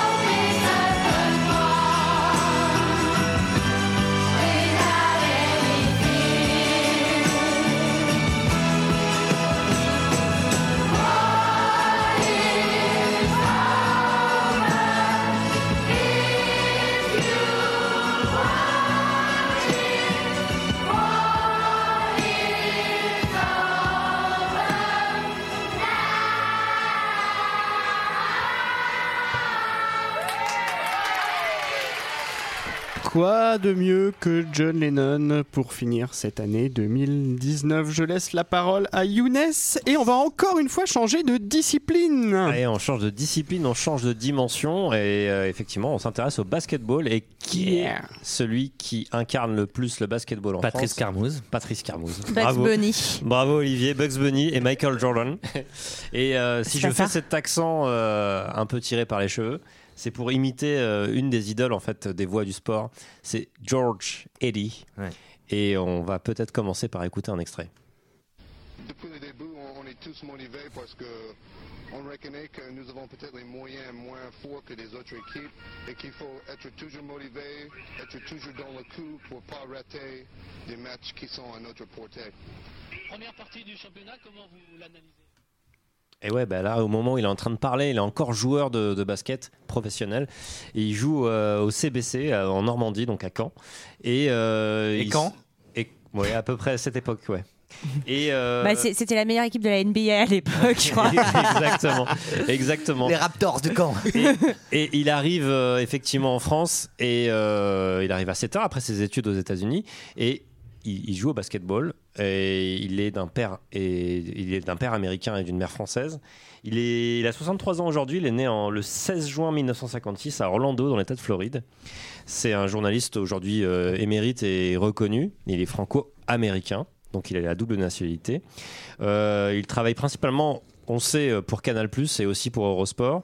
Euh, depuis euh, peu de temps maintenant, il est aussi un peu sur un service en ligne euh, pour un Pour site Bouygues Télécom. un site de- Fais du SAV, fais du télétravail. Pour- il fait du télétravail, donc euh, il répond au SAV de temps en temps. Non, pour un site de paris sportif, donc je ne veux pas le citer, mais bon voilà, et effectivement, il s'occupe du streaming de ce site de paris. Hmm. Euh, J'ai souvent et longtemps cru qu'il faisait semblant d'avoir cet accent. moi aussi, moi aussi. Voilà. Vraiment, véridique. Et, et effectivement, c'est une rumeur qui plane et euh, qui a plané longtemps et on a beaucoup décrié un petit peu euh, euh, ses, ses- ses- ses façons de parler, ses façons de s'exprimer et jusqu'au point de remettre en cause parce que finalement, en fait, il est arrivé assez tard euh, en France. Il a fait toute son en- enfance à Orlando, en Floride, et il a grandi en fait euh, à, Chab- à Chabon-sur-Lignon, en Haute-Loire. Voilà. Ah oui Question, il est arrivé avec son père, euh, un certain David Eddy, euh, dans, dans- dans ce pays. C'est là où euh, il a rencontré sa maman. On se demande qu'est-ce qu'il faisait dans ce pays. Et en fait, tout simplement, bah, il, il était euh, une sorte de délégué un peu euh, euh, de, de, de- de différentes euh, associations euh, sportives américaines, etc. Donc voilà. À, à Charbon en Émilie. À Charbon en, en- en- sur Lignon, voilà, c'est ça, exactement. Euh, donc, il- il- utilisant la nationalité française transmise par sa mère, il arrive en France en 77, donc c'est ce que je disais tout à l'heure, pour, pour entamer sa carrière sport- professionnelle euh, de- dans le basket. Il débute à, Alsace-Bagnolet. Alsace-Bagnolet À Alsace-Bagnolet. C'est- donc c'est Strasbourg, mais rue de Bagnolet. c'est Ah ça. bah. Donc c'est un club euh, omnisport, vieux de 1908 et spécialisé dans le basket par la suite en fait. Ouais. Mais au départ c'est un club omnisport, donc on peut l'entendre par le nom. Ça se passe à Bagnolet, mais c'est souvent de- certainement des Alsaciens qui ont Ouais. fondé ce sport, qui ont fondé le club. Et, euh, et c'est seul- seulement le deuxième franco-américain à jouer en première division après Jean-Pierre Baldwin. c'est génial comme. Ça me fait très. Franchement, c'est la classe. Jean-Pierre Baldwin. Donc euh, de 74, donc avant d'arriver en France, de 74 à 77, il étudie à l'université de Floride. Il tâte le journalisme. C'est comme ça quand même en fait euh, qu'il rentre dans ce métier aussi. Euh, c'est parce qu'en fait il avait déjà étudié donc euh, dans cette discipline. Il prend des cours euh, pour devenir professeur avant d'obtenir un diplôme en criminologie. Ah oui? Donc voilà, assez étonnant. Je sais pas s'il en fait quelque chose par la suite. C'est un peu mystérieux, mais en fait. Bah, ça se trouve, il a tué des gens et puis il a jamais été Et il chopé. décide, hein. voilà, voilà. Ça lui a Donc, peut-être servi. Donc il fait une carrière de joueur, il entraîne aussi, donc il fait entraîneur-joueur pendant 5 ans euh, de présence en première division, donc c'est pas rien. Avant d'être repéré par Canal et de faire euh, la carrière qu'on lui connaît, il cumule plus de 7000 heures sur le groupe Canal et pas loin de 4000 heures sur les autres chaînes. Pas mal. Oui. Il est aussi euh, ambassadeur du site de, donc de Paris en ligne, euh, donc, euh, dont, dont je vous citais tout à l'heure, donc, je- dont je ne citais Très pas le nom. nom tout à l'heure, Voilà, justement. Exactement. Euh, il a une petite émission justement où il conseille un petit peu euh, les différents placements. Le journal les- du hard. Voilà. sur euh, les matchs de, de NBA qui ont lieu en streaming sur ce site. Euh, ce qui comble un peu le vide euh, du groupe Canal euh, qui ne lui donne plus trop de boulot. Bah, en fait, c'est- c'est c'est terrible. Je fais juste une petite parenthèse. C'est terrible quand euh, les concurrents de Canal, en l'occurrence Bein Sport, ont racheté la NBA. Ouais. Euh, C'était compliqué pour Georges Eddy justement. Alors ça a été Surtout- compliqué. Surtout qu'il n'est pas, il est pas parti. On- moi je m'attendais à ce qu'il du coup il rejoigne euh, Ouais, Bein le- Sport, mais euh, on, on- on a tous vu en fait Bein Sport arriver avec euh, ses moyens et avec euh, des propositions financières qui allaient intéresser certainement euh, les, les commentateurs. Star de Canal, et ça s'est passé un petit peu comme ça dans le football. Dans Ouais. le basket, pas vraiment. Et pourtant, en fait, euh, les audiences euh, sont présentes et ils auraient pu très bien en fait capitaliser sur euh, la, la notoriété de Georges Eddy et que nenni. Après, Canal Plus a gardé les droits de la Pro A hein, du championnat de France et Georges Eddy aurait dit apparemment à l'époque que je ne voulais pas arrêter de, de commenter les matchs de la JDA Dijon. Oui. C'est pour ça qu'il n'est pas, qu'il est pas parti. C'est c'est un peu ça. Et en fait, c'est pas loin d'être vrai parce que il a, il a toujours, il a toujours en fait considéré qu'il était français. Ça énerve Olivier. Trois jours qu'il qu'il dort à la maison. Et voilà, bah, bravo, bravo. Il a toujours considéré qu'il était français. Il a toujours pris parti en fait quand la France rencontrait les États- les États-Unis. D'accord. On le verra tout à l'heure. Et euh, sur un extrait en fait euh, qui est un petit peu long, il y a des explications sur l'engagement aussi de son père euh, handicapé auprès de Martin Luther King lui-même. D'accord. Effectivement, son papa est un activiste et un soutien des droits civiques pour la cause afro-américaine. Il laisse entendre que son handicap, ça c'est Georges Eddy qui le dit dans l'interview, euh, euh, y est pour beaucoup dans l'implication dans ce combat. Certainement l'empathie, lui-même ayant subi en fait euh, bah, une, mise à l'écart dans la société américaine. Euh, il fait cette interview dans le contexte de la chaîne Canal qui organise un grand format tous les ans autour du sport US. Et ce grand format en fait a lieu pendant le mat- Martin Luther King Day, qui est en fait euh, une sorte de marathon télévisuel dans lequel en fait euh, les, les sports, euh, les matchs s'enchaînent, pardon. Et, C'est très bien parce que c'est le seul moment de l'année où à peu près on peut voir plein de matchs de NBA à heure convenable. Oui, et en effectivement, en, fait, et au fur et à mesure, on peut imaginer qu'en France, quand on veut voir la grande affiche, il faut veiller très tard. Mais en tout cas, en milieu de journée ou en fin d'après-midi, on peut euh, voir une confrontation euh, souvent de haute volée. Et à Noël. Et à Noël, voilà, exactement. Noël, oui. Euh, de deux équipes de NBA. Et donc, euh, voilà, c'est le Martin Luther King Day. Ça avait tout son sens pour George Eddy. euh, quand il était sur le groupe Canal et que le groupe Canal organisait une sorte de grand format comme on dit en fait en, en télévision. Donc je ne sais pas si on peut écouter l'extrait. Bien sûr. Merci. Oh baby, baby, baby, baby Il est en train de faire des miracles Oh là là, qu'est-ce qu'il vient de faire? Vous avez vu Sean Kemp qui reste en l'air pendant à peu près 3 heures? Tony Kukoc. Ouais, belle passe de Luc Longley pour Jordan Robert. Baby, baby, baby Jordan qui vole dans les cieux Comme contre la c'est pas vrai, Slovénie. c'est pas vrai, c'est pas vrai Deux fois ça, c'est pas vrai Shit suis navré, mais c'est trop fort. Là, là, là. Ce soir, c'est Malone qui a euh, ce regard de tueur qu'affiche habituellement Michael Jordan. J.R. Ryder qui jette le ballon derrière lui vers le cercle. Unbelievable, baby! Alors, je crois que je vais avoir une crise cardiaque de voir un tel festival. Ah, le ballon va dedans. Ah, c'est inimaginable. C'est le panier de l'année, David. C'est le panier de l'année. Mais c'est complètement fou. Ouh! Oh, ça, c'était moche. Ouh, c'était moche. Aussi moche que la première fille que je suis sorti avec. Jay Humphries de Milwaukee lance cette missile de la ligne des lancers opposés. Wow! Jazkevicius. Jazkevicius. Bien joué. Le panier du tournoi dans les moments les plus importants du match. Et trois points avec faute provoquée. Oh man! La cerise sur le gâteau. C'est vraiment le top du top là. Ouais, donc il est très inspiré forcément des commentaires américains. Il est chaud. il est- Son modèle, c'est ouais. son son modèle, c'est un, un journaliste de la CBS euh, qu'il regardait en fait quand il était enfant avec son père. Et effectivement, il est imbibé de cette culture. Cette culture, forcément, avec cet accent, en fait, euh, fait fantasmer les Français aussi quand on regarde un, un- Ouais. un sport américain à la télévision. Alors, le basket, euh, c'est un peu plus commun pour les Français puisque finalement, on l'a co- complètement adopté ce sport. Mais quand on regarde, par exemple, le, le foot US ou quand on regarde le baseball, euh, voire quasiment jamais jamais le baseball. Euh, mais quand on a George Eddy, en fait, euh, bah, avec la langue de Molière, qui avec cet accent, on a un peu l'impression d'être américain le temps, le temps d'une Ah, partie. c'est vrai, quoi. c'est vraiment cool. hein. Il nous inclut dedans euh, de ouf dès, le- dès les premiers mots. Quoi. Et puis en Et- plus, il a des, des, des, des, des formules. Il, Il a des- trois, trois heures. euh, il se fait un saut de 3 heures et tout. C'est génial. Non, non, mais et puis il a, il, il a forcément euh, préparé certaines choses. C'est lui-même l'avoue, mais parfois c'est complètement spontané. Ça me fait penser un peu à Eugène Sakamono hein, quand tu Ouais, parles ouais. un peu de cette langue, de Mhm. cette façon en fait de l'appréhender. Euh, c'est vrai qu'elle est pas très chantée la langue française euh, et pour le commentaire sportif, on a l'impression que bah, il faut se sortir un petit peu euh, de, de la langue et de son lexique pour pouvoir un à un moment donné euh, créer quelque chose. Lui, il le fait naturellement puisqu'il est franco-américain et forcément euh, cette double nationalité euh, lui fait partager en fait cet amour de cette culture à travers le basketball. Et euh, ce qui est surprenant, c'est que en 2000, la France euh, joue contre euh, les USA. Et euh, ça se passe pas très bien pour les Français. Euh, Moins George bien, moins bien que cette année, tu veux dire? Euh, moins bien que cette année, ouais. George est complètement derrière les Français. Donc il n'y a aucune ambiguïté, ce qui pourrait être le cas en fait, Bah hein, oui. et très naturellement, Bien puisque sûr. son papa est américain et euh, les Français, les Français sont pas forcément bien. Euh, c'est un match très spécial pour George, euh, même s'il se voit très largement français, il sou- il soutient les Bleus. Donc, mais à environ à 16 minutes du second quart-temps, la France est déjà dominée et un exploit du joueur des Toronto, donc les Raptors de Toronto. Le certain, un certain Vince Carter euh, qui va finir complètement par démolir en fait euh, le moral des Français. Il leur fait très mal. Ouais, il leur fait très très mal sur un, un dunk incroyable et euh, je peux être lancer euh, l'extrait et après finir justement là-dessus. Il est court, il, il assiste un peu trop. Oh là c'est un peu gonflé, attention.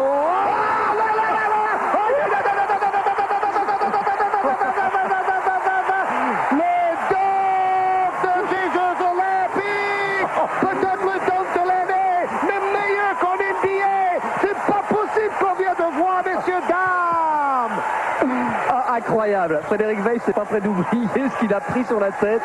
Vince Carter, incroyable dunk. J'espère qu'on va le revoir 5590 fois de suite sous tous les angles. hein. Surtout qu'il est parti d'environ un kilomètre du panier. Regardez. Regardez ça. En dehors de la raquette, il vole. Et puis, kaboom Waouh, waouh, waouh, waouh, waouh, waouh, waouh Bien, Fred Il est passé au 10. Sauter au-dessus d'un pivot de 2 mètres 18, messieurs, dames, c'est pas vrai, ça Inimaginable. Regardez, Allez, regardez où il est. au-dessous de sa tête Il est monté sur la tête de notre pivot de 2 mètres 18 pour lui toquer dessus Yo, yo, yo, yo, yo Oh, quel coup de chaud Ah, Non, mais franchement, j'ai jamais vu ça. Même dans les concours de Smash, même dans les concours de Smash, on voit pas ça. Inimaginable. les, les, les grands dunkers en général, ils vont mettre euh, quelqu'un qui se plie en deux, Ouais. il va sauter au-dessus. Un enfant. Et voilà, un enfant euh, assis sur une chaise. Et là, c'est un pivot de 2m18 qui est droit debout, en- comme un mur en face de Carter. Et lui, il saute au-dessus de lui. Alors, il faudrait qu'il s'inscrit tout de suite dans le saut en hauteur. tout de suite. On appelle Marc Monry. Qu'on inscrit Vince Carter. Ah, vous avez bien fait de vous réveiller ce matin. Ah oui, celui-là, ce dunk-là, c'est quand même le dunk du siècle. hein. Et Frédéric Weiss, ils vont faire des cauchemars. Ben, il est sorti. Il a peut-être demandé à sortir. Arrêtez. Il C'est s'est assis sur sa tête pour aller dunker. C'est incroyable. C'est- Alors, c'est- pour c'est- avoir vu, parce que euh, Ouais, tu te sens- tu t'en souviens c'est- toi qui m'as envoyé les extraits pour avoir vu le dunk. Effectivement, il vaut le coup. hein, il vaut le coup d'aller. Bah, euh, effectivement, on mettra les liens pour que euh, Oui. les, les écouteurs, les, les auditeurs Les puissent, écouteurs. puissent, euh, puissent profiter aussi des images. Mais euh, effectivement, Frédéric Weiss a, très mal vécu après, forcément, puisque tout le monde lui en a parlé. Et, et c'est un peu une humiliation parce que Vince Carter le prend complètement à revers. Il est complètement surpris, Weiss. Il fait 2m18. Donc euh, Carter, lui, fait 1m98. Il y a une détente de dingue, l'une des meilleures détentes de la NBA à l'époque. Euh, Weiss, à l'époque, est un joueur de Thessalonique, je crois, avant d'aller à Malaga, euh, jouer deux ans, et de rentrer en France. Euh, Vince Carter, lui, joue au Tor- Toronto Raptors, qui est un club euh, qui se défend, mais qui est pas forcément. euh, Pas aussi beau que maintenant, tu veux dire. pas aussi beau que maintenant, voilà. Et il fait un, un dunk incroyable. Et effectivement, il en rajoute à peine. Alors, pour le coup, effectivement, il a tendance à en rajouter, à, à essayer de, de, de boursoufler un petit peu l'action à chaque fois pour rendre un peu les choses euh, plus Excitante et plus croustillante. excitantes et, crou- euh, excitantes et croustillantes. Mais là, franchement, les images sont hyper impressionnantes. C'est c'est frustrant parce qu'on ne les voit pas maintenant, mais je vous invite à aller suivre les liens sur les On- réseaux sociaux. vous- vous enverrez le- Donc Ouais. Voilà, exactement. les liens, Et, et George, en fait, euh, bah, est connu justement pour toutes ces expressions. Euh, à, à la volée, comme ça, je vous en cite quelques-unes. Il a shooté du parking, par exemple. Génial. Ça, c'est euh, vraiment pour exagérer à peine. Euh, un duel de, en haute altitude, donc voilà, ça c'est en général quand ça, ça va très haut et que les, les gars euh, font plus de 2 mètres. Euh, stratosphérique, c'est aussi euh, une, euh, une expression de George Eddy. La dunkorama, c'est quand bah, finalement bah, dans un match, en fait, les mecs montent souvent au panier et le dunk, bah, finalement, un peu un geste technique assez impressionnant quand on, on regarde le basket. Ou un shoot à l'Ave Maria, voilà ce genre de ce genre d'expression.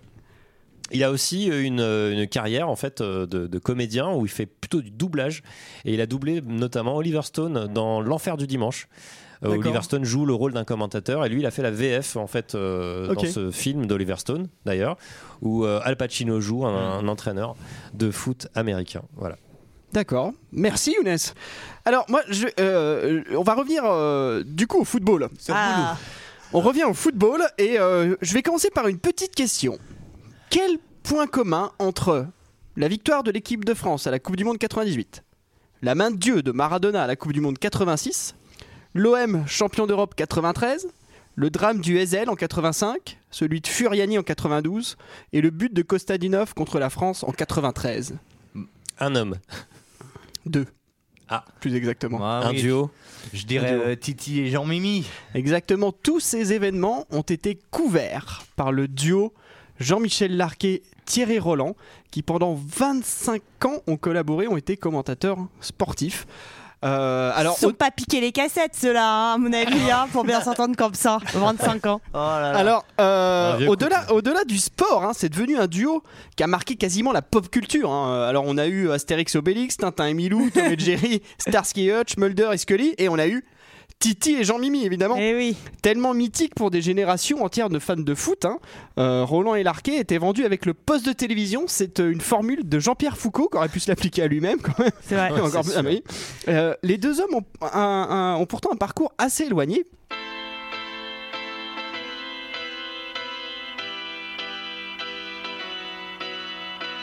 L'un est parisien, c'est Thierry. L'autre vient d'un petit village des Pyrénées, dans le Berne, c'est Jean-Michel. Thierry vient d'un milieu social très favorisé. Il est fils euh, de riches bijoutiers des beaux quartiers de la capitale. Euh, Jean-Mimi, lui, vient d'un milieu populaire. Son père est cheminot, sa mère couturière. Euh, pour la petite anecdote, c'est les deux sont, fans de sport. hein.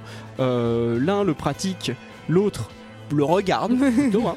Euh, très tôt, Jean-Michel se met au football à Pau. Pendant ce temps-là, pendant ce temps-là, Thierry Roland est ramasseur de balles lors de la finale de la Coupe de France 1949. Tu te souviens du score, Younes? Bah oui. C'était le Racing Paris contre Lille à l'époque, pour la petite anecdote. Thierry Roland, euh, son père, il l'a très peu connu. Ça a été un résistant euh, qui a fait de la prison pendant la, la Seconde Guerre était mondiale. aveugle, lui aussi? Pendant la Seconde Guerre mondiale. Et il l'a perdu très jeune, à l'âge de 9 ans. euh, Voilà. Et, euh, L'a jamais retrouvé. et, euh, et en fait, il le voyait tellement peu qu'il dira, ah, il était il était tellement fan de sport qu'il dira que la mort de Cerdan l'a plus marqué euh, que la mort de son propre père. Ah ouais. Euh, C'est fou. Euh, Je reviens à 1949, l'année de cette finale de Coupe de France. Cette même année, il découvre le monde de la radio. Il est- Il est engagé quelques années plus tard. hein. Il commence très jeune, à l'âge de 12 ans en fait. Euh, exactement. À 16 ans, Jean-Michel Larquet, lui, est repéré par le recruteur de l'AS Saint-Etienne. Ah. deux ans après, il joue son premier match avec le maillot des Verts contre le Football Club de Nantes. Euh, à cette époque, déjà, Thierry Roland euh, commande sa première Coupe du Monde au Chili en 1962. Et Coupe du Monde remportée par Ah, ah, le, Euh, l'Uruguay. Non. 60, 60 Brésil. Brésil. Brésil. 62 Brésil. Alors, au fil des années, là, l'un devient un joueur mythique de la grande époque des Verts, le second est la voix des exploits du premier. Le voilà Égalisation de Jean-Michel Larquet sur ce coup franc Un coup franc canon Un coup franc canon. Un extrait qu'on avait déjà passé hein, sur l'épopée des Verts. Avec Johan. Eh oui, parce de que Culture 2000. Exactement, parce qu'en 1976, l'Arquet joue la malheureuse finale de Coupe d'Europe de Glasgow et s'incline face au Bayern de Beckenbauer. Satané poteau carré. Euh, cette même année, Thierry Roland s'illustre déjà par son franc-parler lors d'un match qui oppose l'équipe de France à la Bulgarie. L'arbitre écossais, décidément, ça ne réussit pas, siffle penalty pour la Bulgarie à la fin du match. Malheur à lui. Ah, c'est pas possible.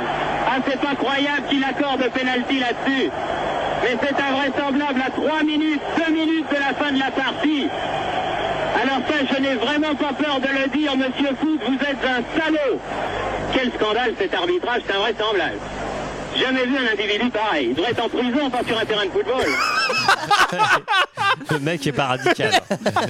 Il est pas modéré du tout, quoi. Alors, après un passage peu convaincant comme entraîneur au Paris Saint-Germain puis au Racing Club de Paris, Jean-Michel Larquet se retrouve chez Antenne 2 et sera le premier ex-footballeur professionnel à devenir journaliste à l'époque. Ah, c'est marrant. Maintenant, c'est euh, C'est courant. c'est très courant. ouais. Ah, il y rencontre, devinez qui? Thierry Roland. Exactement. Et le, et le 5 mars 1980, ils commentent leur premier match ensemble, Saint-Étienne Mönchengladbach, quart de finale Oh. de Coupe UEFA. Euh, une première qui donnera naissance à une, col- une collaboration qui va durer 25 ans. 25 années pendant lesquelles Thierry Roland et Jean-Michel Larquet vont commenter plus de 107 matchs et couvrir pas moins de 6 Coupes du Monde. D'abord sur Antenne 2 jusqu'en 84, puis sur TF1. Mais euh, le tandem Roland-Larquet, c'est surtout des formules célèbres et des expressions qui, re- qui resteront à jamais ancrées dans le lexique footballistique. N'est-ce pas, mon petit Olivier? Tout à fait, Mickaël. Et si je vous dis, il lui a fait un café crème Ça veut Ah, dire quoi? Jean-Michel, là, ouais, bah, c'est un petit pont, non? C'est- Ouais, c'est un dribble qui met l'ad- l'adversaire dans, dans- dans le vent, quoi. Dans le vent, il l'humilie, quoi, un petit Et peu. on a aussi, il a avalé la trompette. Ça, ça veut dire qu'il est très fatigué. Ah oui. Ah oui, oui. Ah oui. Cette défense, c'est pas vraiment la sécurité sociale. Celle-ci, elle est belle. Celle-là, elle est belle. Une qui est restée célèbre aussi, il lui a donné dans le zig alors qu'il est parti dans, le sac. Dans le Celle-là, zag. Celle-là, elle est elle mythique. Ça veut dire qu'il est pris à contre-pied. Il y a du chaos dans l'air. Ça, il le disait souvent aussi, Jean-Michel Larquet. Ou encore le fameux coup de pied de coin, hein, répété Ouais. comme un acte de résistance à l'anglicisation du football. Eh oui. Mais Larquet Roland, c'est aussi deux styles qui s'opposent, ou plutôt se complètent. L'un est impartial quand l'autre est chauvin, l'un est tout en retenue quand l'autre s'emporte. Jean-Michel Larquet, elle a raison. Roland, la passion. Le 12 juillet 98, Larquet garde son calme. Roland, lui, se laisse totalement emporter par la joie de voir la France championne du monde.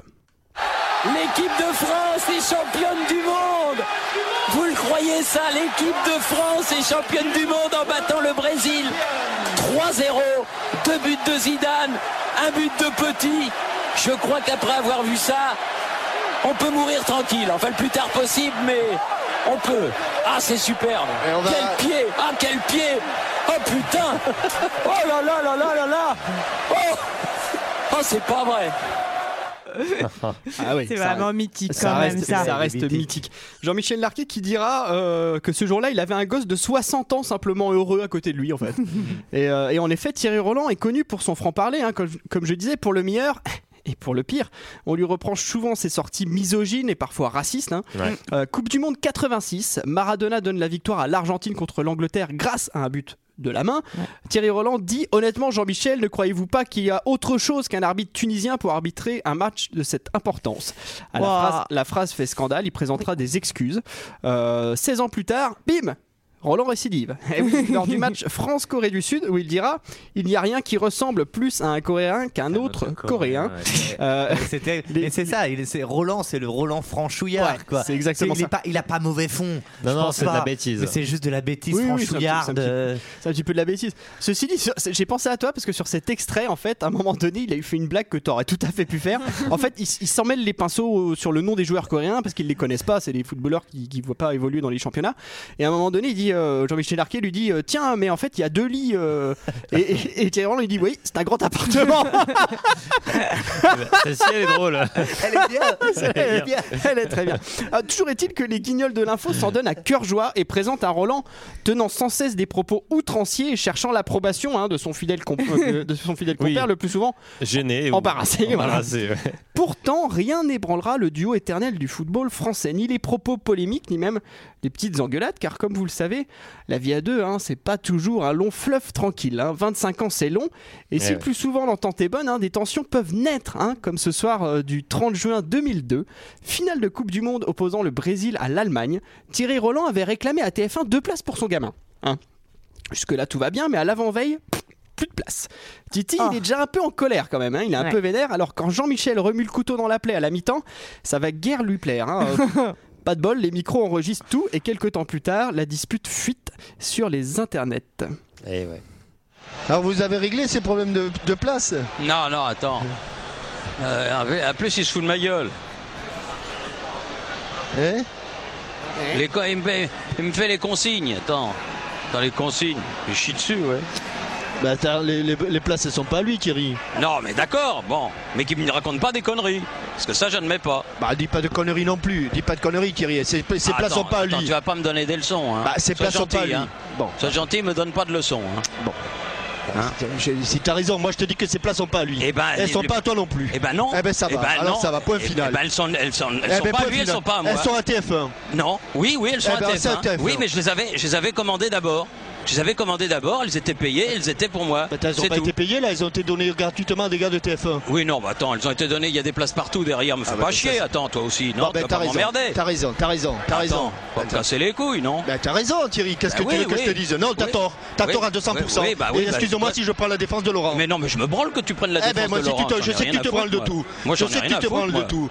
Mais s'il faut régler ce problème, on le réglera. J'en ai rien à foutre. je peux te Attends, dire mais que les attends, places elles tu- sont pas pour sur toi. un autre Ben, attends. Attends, je te- attends, et Attends. toi tu parles sur un autre ton à Attends, Laurent. Attends. Tu parles Non, sur un autre attends. ton à Laurent. Sans blague. Non, mais de Euh, quoi ça veut dire mais- quoi Mais toi, tu te mêles de quoi Bah je me mêle de ceux qui me regardent. Non, tu te mêles de tes oignons, ça n'a strictement de- rien à voir avec toi. Tu t'occupes de tes fesses, t'es De gentil. quoi tu, gentil. tu ne- tu parles autrement à Laurent, je te le dis. Oui, attends, attends. Eh ben, c'est Attends, tout. J'ai pas de leçon à recevoir de toi. Eh ben, je sais bien, hein. tu as de leçons de à recevoir de personnes. Je te dis simplement que tu parles sur un autre ton à Laurent. Oui, c'est ça, ouais. Voilà.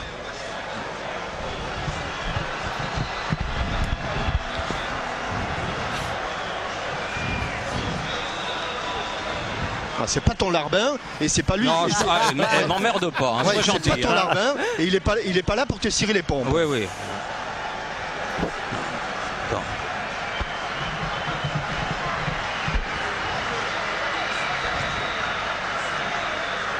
Et ça, je le laisserai pas en suspens. Je te le dis. hein. Oui, oui, c'est ça. ça. je te le dis. Oui, oui, c'est ça. Oui, oui, bah oui. Non, mais attends. Je te le dis. Tout, tout Thierry Roland que tu t'appelles, je le laisserai pas en suspens. Oui, oui, mais attends, mais j'ai très peur, hein, je suis. Ah non, mais je sais bien que t'as pas peur, mais j'ai pas envie de te faire peur. J'ai envie simplement de te dire que tu parles autrement à un gars qui a, qui a été irré- irréprochable jusqu'à présent. Et qui n'avait rien à faire avec ces places. Ces places-là, elles lui sont arrivées dans les mains, elles ne lui appartenaient pas, et on, lui, on les lui a pris, les, les, les- les places. Non, non, c'est pas, c'est pas du tout, pas du tout. Oui. Il les a vendues Pas Il les tout. a donnés à des amis Oui. Allô Alors Allô Oui, euh, Ah, Tout heureux de recevoir un coup de téléphone, évidemment. Arrête de me casser les couilles, Younes Ah. Alors, Roland, c'est ma grand-mère quoi, quand elle fait la gueule. Quoi. Oh oui, oh, oh, juste une petite précision aux auditeurs, il faut savoir que quand on coupe les micros à EPO, c'est pareil, hein, l'ambiance entre nous. Délétère. glacial et Alors- délétère. La France entière, évidemment, est sous le choc. hein. Le tandem si uni depuis tant d'années se détesterait-il en secret? Eh ben non, contrairement à ce que cette séquence incroyable laisse entendre, les deux hommes s'adorent. Bah Euh, oui, justement, on se dispute Bah, entre amis. On, Exactement. on se sent, on sent que c'est pas une dispute euh, de mecs qui se blairent pas. Ouais. On sent qu'au contraire, on dirait un vieux couple, on dirait Ouais. papy Ouais, et ouais, mamie. c'est. Exactement. C'est exactement ça, quoi. Euh, au point qu'ils n'envisagent pas de continuer l'un sans l'autre. Pourtant, TF1 et son nouveau directeur des sports de l'époque va sceller un divorce forcé en renvoyant Thierry Roland de ses antennes en 2004, le Ouais. 17 novembre. Euh, Roland fond en larmes à la fin du match France-Pologne. Ah. Euh, il sait que c'est le dernier match qu'il commentera avec son Jean-Mimi. Euh, L'arqué se retrouve orphelin quasiment. 25 ans, c'est long, hein, mais c'est court aussi, surtout pour eux. Euh, les années passent. Roland l'a tellement mauvaise qu'il part chez les concurrents M6. Ouais, Il les devient- petits nouveaux qui. Ouais. Ouais, ouais. où il devient commentateur cette fois-ci aux côtés de Franck Leboeuf. Euh, de, Bon. de son côté, euh, Larquet est accompagné de Gilles Hardy, avec qui il commentera la Coupe du Monde 2006, tragiquement disparu. Excellent duo aussi. hein. Voilà, euh, les chemins se séparent, mais l'amitié reste, si bien qu'en 2011, après 6 ans, les deux hommes se retrouvent enfin. Les aléas de la vie les ont longtemps séparés. Du coup, chacun a suivi son propre chemin. Mais leur passion et leur amitié sont restées intactes. Aujourd'hui, ils reviennent. C'est pas tout ça, Jean-Mimi, mais il va falloir y aller, hein, on a un match important à préparer. Roumanie-France, match capital pour les éliminatoires de l'Euro 2012. Comme au bon vieux temps, mais cette fois-ci sur M6. Tout à fait, Thierry, tout à fait. Oh, C'était c'était le spot de pub d'M6 Mais- de l'époque. mais c'était quoi les images? C'est quoi les écureuils? Alors, non, ils sont sur des chaises longues euh, dans un jardin avec des cocktails en fait. D'accord. Mais tu sais que j'ai absolument pas le souvenir qu'ils aient Moi non euh, officié ensemble sur M6. en Sur fait. M6, ça a été très court, figure-toi Younes. Ok. Euh, ils vont euh, enfin avoir la joie de se retrouver hein, pour commenter une nouvelle grande compétition. L'Euro 2012, hein, qui a lieu en Ukraine, certainement la dernière. hein, Roland qui va avoir C'était 75 ans. Ukraine-Pologne, hein. c'était les deux pays co-organisateurs. Ouais. Tout à fait. Euh, quelle joie de retrouver, euh, de se retrouver après, 20 après 25 ans d'antenne ensemble, mais malheureusement Thierry Roland est contraint d'abandonner l'idée de partir en Ukraine suite à une opération chirurgicale. Ah oui. Il se sent très affaibli, très, euh, très fatigué. Et euh, le 15 juin 2012, il regarde à la télé France-Ukraine, qui la France gagne 2-0. Roland Un va match se coucher à 3h du matin, il meurt d'un AVC. À l'autre bout de l'Europe, le monde s'écroule sous les pieds de Jean-Michel Larquet. Son Thierry est parti sans avoir tiré sa dernière révérence. Il se sentait, il se sentait partir, il se sentait faible. Puis c'était son, son mot, il m'avait dit euh, s'il m'arrivait quelque chose, euh, je te regarderai là-haut de- depuis la grande prairie.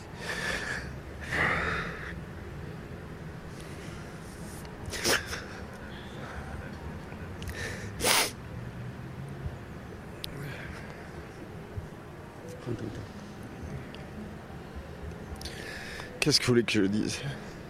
Se rappeler des bons souvenirs, des choses qui peuvent revenir comme ça en, mémoire dans ce genre de, de, moments euh, si, si difficiles. Oui, mais les bons souvenirs, euh, ils sont gommés par, euh, par la nouvelle. Ils, sont... ils reviendront un jour, forcément. Mais il faut laisser le temps au temps. Là, c'est tout neuf. et en plus, je m'y étais un peu préparé. Mais on se dit que ça n'arrivera pas. En plus, euh, il se faisait une telle joie de, reformer le tandem que forcément il est parti, euh, sans ça c'est peut-être ce qui, est le plus terrible, c'est que sa dernière joie, j'aurais pu la lui procurer. J'ai pas pu. Sont terribles les images quand on les, quand on les revoit. Et, euh, C'est super, é- c'est super émouvant. hein. C'est hyper émouvant. Et euh, donc, ouais, comme je disais, plus de 700 matchs, 6 Coupes du Monde, une de gagnée. Mais après avoir connu ça, comme disait l'autre, on peut mourir tranquille. Oh, bravo, Michael. Oui, merci, Merci. Michael. Des Très beaux touchant, souvenirs. Très touchant Quel, ce, euh, dernier, euh, ce dernier extrait. Et oui, oui, il est, il est, il est vraiment poignant. Et en fait, euh, même si. euh, même si oui, il a, eu, il a eu, il a eu des sorties de route, euh, Thierry Roland, euh, euh, il, il est quand même partie constituante d'une histoire, en fait, quasiment. Bien sûr, bien sûr, l'histoire ouais. du sport, et c'était la voix, la voix du foot français, quoi. Voilà, bon, sur ce, du coup, on va. voilà, on a parlé. Alors.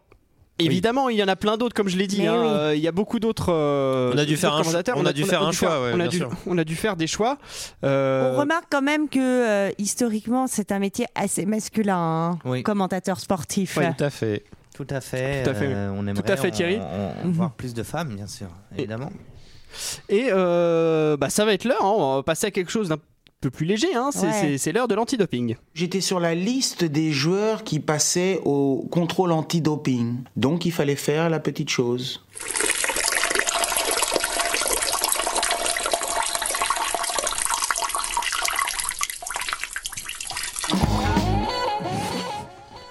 Alors un antidoping un petit peu spécial puisque ah, bon euh, ça prenait un peu la forme euh, de, de- de différents antidoping. hein. Donc euh, Olivier tu nous as préparé euh, quelque chose. Eh oui, je vais rebondir sur euh, le, le- le- la, la bonne idée du journaliste face à l'arquet, c'est-à-dire on va se rappeler les bons souvenirs. Comme avec euh, Thierry Roland. Euh, voilà, moi j'ai voulu. C'est Noël. Voilà. Ah. Joyeux ca- Noël C'est joyeux Noël à tous. Voilà. Euh, c'est les cadeaux, c'est la fête, c'est les jeux de société entre familles. Donc on va faire un petit jeu. Je voulais vous préparer un petit quiz sur un petit, un petit que sont-ils devenus en parlant de un petit peu tous les sportifs, enfin certains sportifs sélectionnés euh, de nos émissions passées. Comme ça. Super. Ah, que sont-ils devenus? Voilà, donc je vous proposerai à chaque fois quatre euh, propositions hein, par rapport à la question que je vais vous poser. Par Alors, Michael, je crois qu'il a déménagé il y a Voilà. pas longtemps. Alors Chloé, vous vous souvenez de Chloé? Qu'est-ce qu'elle est devenue? Alors on va commencer par Devon Harris. Alors Devon Harris est un bobber, c'est-à-dire euh, un monsieur qui fait du bobsleigh. On Ça a parlé de lui. loin, hein. Euh, euh, Sarah n'y était même pas. C'était le premier, premier épisode. épisode, Eh de oui. la première saison. On parlait des, des, des- du bobsleigh euh, jamaïcain au JO d'hiver euh, 1988 à Calgary. Alors qu'est devenu Devon Harris? Est-ce qu'il est devenu ambassadeur de la Jamaïque à l'étranger avec d'autres gloires euh, Est-ce qu'il est conférencier en motivation personnelle dans les écoles? Est-ce qu'il est maire de Kingston, hein, tout simplement? Ou est-ce qu'il a perdu quelques kilos, s'est entraîné à la course pendant des années et se fait désormais appeler Usain Bolt? Euh, la 4 sans hésitation. Moi, je pense qu'il est conférencier. Ouais, moi je dirais la 2 aussi. Ouais, la, la première me plaît bien. Eh bien, il est conférencier. Bravo Sarah, bravo Mickaël, conférencier en Yes. motivation personnelle. Pour la petite histoire, les trois autres, Dudley Stock gère des locations de vacances en Jamaïque. Son frère, Chris Stocks, est président de la fédération de bobsleigh. Et Michael White est directeur d'une entreprise de grande distribution. Voilà. Nous passons directement à la deuxième personne. Nous allons parler de Franck Leboeuf, bien sûr. Franck Leboeuf, Ah. défenseur central de la finale du 12 juillet 98 contre l'équipe du Brésil. Le remplaçant de Laurent Blanc Qu'a-t-il fait ensuite, le remplaçant de Laurent Blanc expulsé en demi contre la Croatie Qu'a-t-il fait, euh, Franck Leboeuf A-t-il Ah. entraîné l'équipe U13 de Laval, là où il a commencé euh, sa carrière professionnelle Mhm. Est-ce qu'il a joué un médecin suisse dans un film américain est-ce qu'il a participé au jeu télévisé Pékin Express ou est-ce qu'il est devenu végétarien et s'appelle désormais Franck le Navet Euh, Les quatre j'ai- J'ai envie de dire les, les- les trois premières. Les trois premières Ah, moi, je suis sûr qu'il s'appelle Franck Le Navet. maintenant. Franck le Navet, très bien. Euh, Non, il a, il a, il a, il a fait, je crois qu'il a fait l'acteur. ouais. Ouais, ouais, il a fait l'acteur, ça c'est Il- sûr. Mais est-ce qu'il faisait un, Il a un fait du médecin suisse euh Théâtre, il a joué dans un. Il a, ouais, il a peut-être joué dans une pièce de théâtre. Un truc Mais je crois qu'il a joué dans une série américaine. Est-ce qu'il a joué dans un film? Un Oui, film. a- je pense qu'il a déjà joué dans un, un, film. un téléfilm Un ou un long métrage suisse. Un médecin suisse Ouais, je dirais possible. médecin suisse dans un Médecin suisse, ouais, je vote pour le médecin Alors, non seulement il a joué un médecin suisse dans Ah. un film, mais en plus, ce film a été nommé cinq fois aux Oscars. Non. C'était euh, Une merveilleuse histoire du temps, le film sur Stephen Hawking, avec, Ah, euh, avec ouais. Eddie Redmayne, vous savez, celui qui joue dans Les Animaux Fantastiques et tout ça. Ouais. Mhm, tout Voilà, à fait, donc, excellent cinq film. nominations aux Oscars pour l'une de ses, sa seule expérience, je crois, dans le cinéma américain. Incroyable. Euh, Incroyable. On va parler d'une autre personne très connue en France. Il s'agit de Ça, Raymond. aurait- ça aurait été juste une petite anecdote, ça aurait été marrant qu'il gagne l'Oscar puis qu'il monte sur scène et qu'il fasse pop pop pop pop. Après, il est, je, sais pas, je me demande s'il n'est pas coupé au montage. hein, donc, euh, à vérifier, à vérifier alors. Euh, non, mais c'est sûr, toutes mes infos sont vérifiées. Euh, Raymond Domenech, dont on parle dans un double Ah. épisode de la saison 1, peu- Ah oui. un épisode de vacances. Ah, Raymond, qu'est-ce qu'il Euh, fait Il a fait plein de choses, Raymond, mais qu'est-ce qu'il a fait euh, un petit peu après euh, sa grande carrière euh, de- d'entraîneur. Est-ce qu'il a été sélectionneur de l'équipe de Bretagne pendant Ok. un temps, l'équipe nationale de Bretagne, comme tout le monde sait. Est-ce qu'il a, joué est dans le- a joué dans cœur des hommes? 3 Mhm. est-ce qu'il a entraîné, euh, est-ce qu'il entraîne maintenant un club? Après tout, euh, on parle quand même d'une légende du Mantouche. Ou est-ce qu'il s'est finalement marié avec euh, Estelle Denis? Alors, c'est sûr qu'ils sont pas mariés, je crois. Euh, je sûr ne qu'ils ont pas pense pas qu'il entraîne en ce moment un club. Moi je dirais l'équipe de Bretagne, ça m'étonnerait pas. Euh, ouais, je voterais bien pour euh, l- Moi, le ciné, le la cœur des fédération- hommes, trois mois. La fédération de Bretagne. Alors, l'équipe de Bretagne, c'est celle-là. Il a entraîné entre 2016 et 2019. Donc, il y a une vraie équipe de Bretagne Ouais. euh, qui a eu depuis Mais ça 98. existe En fait, tu vois, il y a une euh, fédération qui essaye de créer son équipe de, Bre- de Bretagne. Donc, c'est euh, Oui, officieux. Donc, tu peux jouer en équipe de France et en équipe de Bretagne. Il y a l'équipe de Martinique, Il a- il a il y a notamment- l'équipe de Catalogne, je Tout crois. à fait. Ils a- ils avaient- ils avaient Martinique, essayé- ils font des compétitions. Et alors Martinique que font des compétitions. pas l'équipe de Bretagne. Ils jouent des matchs amicaux. Euh, leur plus grand match était un match gagné 3-1 contre le Cameroun, quand même. Ah ouais? Euh, ouais, ouais? mais il y a des joueurs, il y a des grands joueurs. Il y avait, il y avait des grands joueurs, notamment Gourcuff, par exemple. Euh, mais par contre, Sarah t'étais pas loin puisqu'il a joué dans le cœur des hommes 2. Figure-toi. Ah. C'est un piège. Le piège. Par le coup, lui est coupé au montage. Euh, je crois Ah. qu'aussi il est très poker dans Il est très poker, oui, oui, euh, il est très poker. théâtre et poker. Il a, il, il- il a été, il fait partie de l'UNCATEF, le- la fédération des arbitres. D'accord. Euh, pas du tout, des entraîneurs, pardon. euh, Herb Brooks, qui est Herb Brooks? Herb Brooks, c'est l'entraîneur des États-Unis qui ont battu Ah oui. l'URSS lors du miracle sur la glace. On en parle euh, dans la saison. Il y a un 2. an pile. Les, voilà, il y a un an pile, c'est l'épisode de Noël avec Johan de Culture 2000. Euh, Herb Brooks, qu'est-ce qu'il a fait? Est-ce que c'est devenu le meilleur ami de Kurt Russell, qui joue son rôle dans le film Miracle, sorti en 2004 Est-ce qu'il est devenu sélectionneur de l'équipe du Canada? Mhm. est-ce qu'il est devenu sélectionneur de l'équipe de France Parce que quand même, c'est nulos, ils en avaient bien besoin. Ou est-ce qu'il a euh, ouvert un magasin de weed, hein, euh, la bonne herbe de Brooks? Alors je crois, alors euh, dites votre réponse, mais moi je crois avoir la bonne, mais j'en suis pas sûr. Moi, moi, je vote pour le magasin de weed. Ouais. Moi, je me suis un peu perdue et donc je dis la 2. Très bien. Moi, Très moi, bien. je crois qu'il a été un temps entraîneur de l'équipe de France. Il a Ah tout ouais. à fait entraîné Ouais. l'équipe de France, Incroyable. Ah en 98. Voilà, et il peut pas avoir rencontré euh, Pas de football, hein, du coup. euh, parce que le film est sorti en 2004. On va peut-être sur le tournage, mais il est mort en 2003, lui, malheureusement. Ah, le Euh, on va parler d'un. On a fait un hors-série un jour sur Julio Tavares. Ah, la C'était le- légende. C'était le 24 septembre 2018. Le Qu'est-ce qu'il a fait par rapport à tout ce qu'on a dit dans l'épisode Julio Tavares depuis Est-ce qu'il a résolu le conflit israélo-palestinien Pas Est-ce encore. qu'il est devenu Ballon d'Or Pas encore. Est-ce qu'il est devenu président des États-Unis d'Amérique Pas encore. Ou est-ce qu'il a marqué la bagatelle en deux ans de 8 buts Donc, c'est-à-dire 4 par an, ce qui n'est pas quand même terrible, terrible pour un attaquant. hein. Euh, je crois que c'est président des États-Unis, non? Oui, tout à fait, tout à fait. Il, il vient de, de- de succéder à Donald Trump. Voilà. Mais je vais défendre Julio. Tavares parce que oui, il marque peu de mais quand il est là, c'est mieux parce qu'il pèse sur les défenses. C'est vrai. Bah, c'est pour ça que Younes l'avait acheté 140 millions à mon petit gazon. Euh, Et c'est vrai. Et il prend toute la tête. euh, on- a bientôt fini. On passe sur Monica Seles. Vous vous souvenez de Monica Oui. Seles Ah oui, le pin Bien FR3. sûr. Et, et puis le fameux. Restez avec nous d'ailleurs, hein, vous, allez, vous On- pouvez gagner des pins FR3. C'est vrai. Championne victime d'un détraqué en 93 à Hambourg. On en parle euh, dans l'épisode 10 de la saison 2. Est-ce qu'elle a fait euh, Danse avec les stars, comme finalement euh, la moitié des artistes, euh, pardon, des sportifs? Est-ce qu'elle a, Lapsus. écrit un, est-ce qu'elle a écrit un livre sur les bienfaits du Ashtanga Yoga qu'elle apprend à ses élèves par ailleurs. Est-ce qu'elle a eu une poule qu'elle a baptisée sobrement euh, Tweety Ah. Ou est-ce qu'elle a ouvert un magasin de couteaux dans le Luberon? Alors, Je dirais le 1. moi je dirais euh, le danse avec les stars. ouais. Moi aussi. Tout à fait. Elle a fait en mars 2018 Dancing with the Stars. Euh, voilà le, le- Version- le fameux jeu, la, ver- la version ABC. Et Ouais. euh, donc elle formait un couple avec le dénommé Jonathan Roberts. Et faut, ça a bien marché vu qu'elle a été éliminée la première. Moi, j'adore Danse avec les stars, mais souvent les, les sportifs qui, euh, sauf si c'est des patineurs artistiques ou des gymnastes ou des choses comme ça, ils sont souvent pas très bons, pas très. euh, Ah, tu- La Pas Gigi très Couré, il est souple. allé loin cette année. Hein. Sauteur de la Moscato, il était gracieux quand même. hein. Ah oui, Euh, Moscato, ouais. Euh, je- euh, on termine presque. Alors un petit hommage à, quand même à Chloé qui, qui n'est pas là. Oui. On va parler de Ah. Marc Marquez. Ah. Voilà, le- le- le- saison 2, épisode 6, Marco. l'épisode où je n'étais pas là, donc forcément le moins bien. Euh, Est-ce que euh, qu'est-ce qu'il a fait depuis euh, Euh, Marc des Marquez films de- des films Est-ce qu'il- de- Est-ce qu'il a de genre. gagné Est-ce qu'il a gagné son cinquième titre de champion du monde de moto Grand Prix euh, en 2019 est-ce qu'il a battu Jorge Lorenzo au bras de fer une fois? Jorge.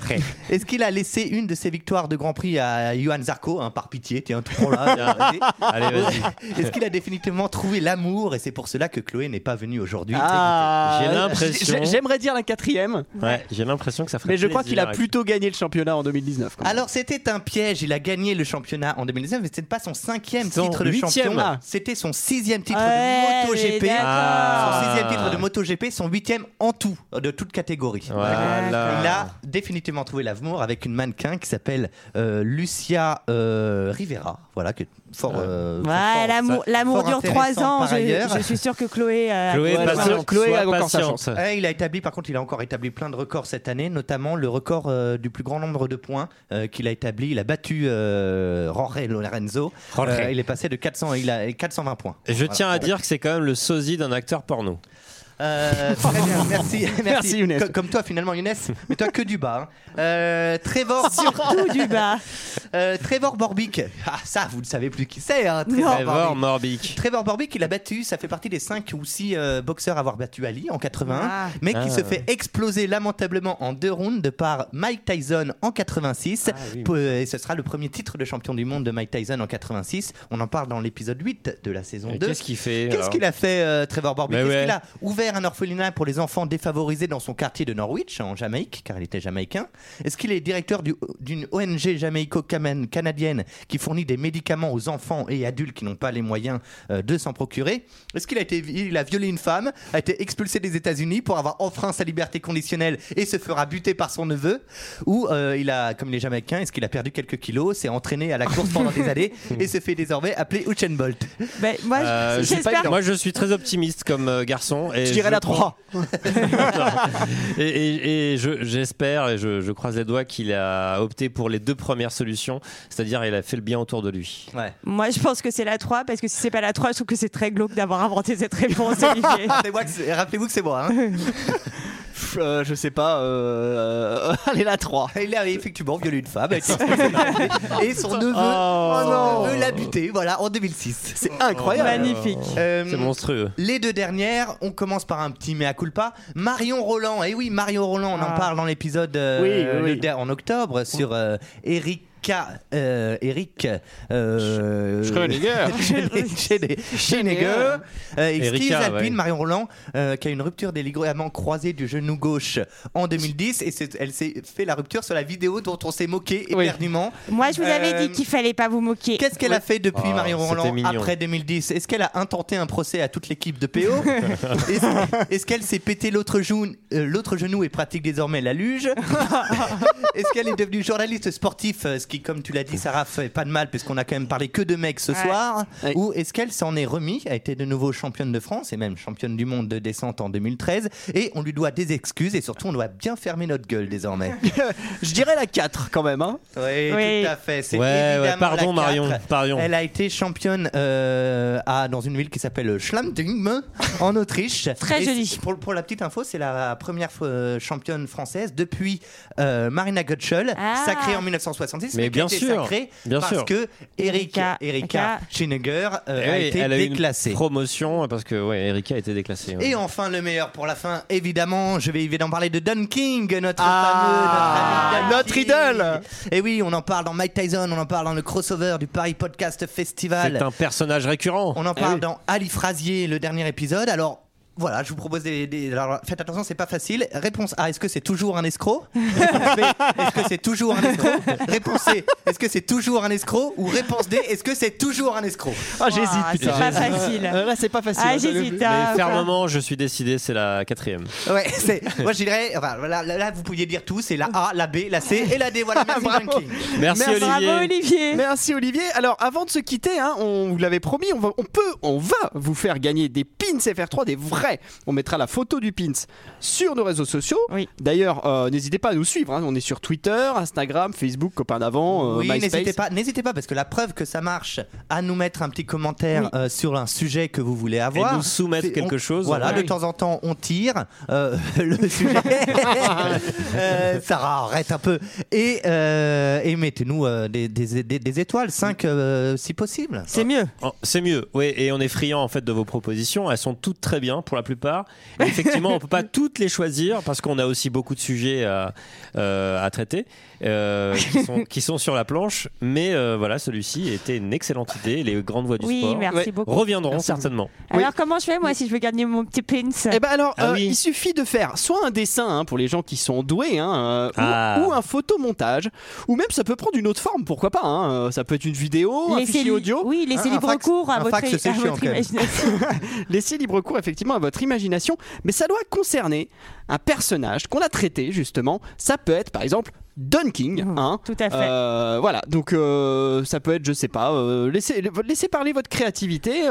il suffit que ça, ça concerne un épisode qu'on est, un, un thème en tout cas, ou un sportif qu'on a traité dans un épisode passé de PO. Oui, faites-nous rire aussi. hein. Oui, les, les- Faites-nous rêver. les trois, Faites-nous premi- les, trois, euh, les trois plus euh, créatifs auront non pas un, non pas deux, non pas trois, non pas quatre, mais cinq Cinq. pins FR3 et on vous assure, par contre, on vous les envoie. hein. Oui, et ça, ce sera Ah oui. quand même un beau cadeau de Noël. Oui. Exactement. Pins FR3.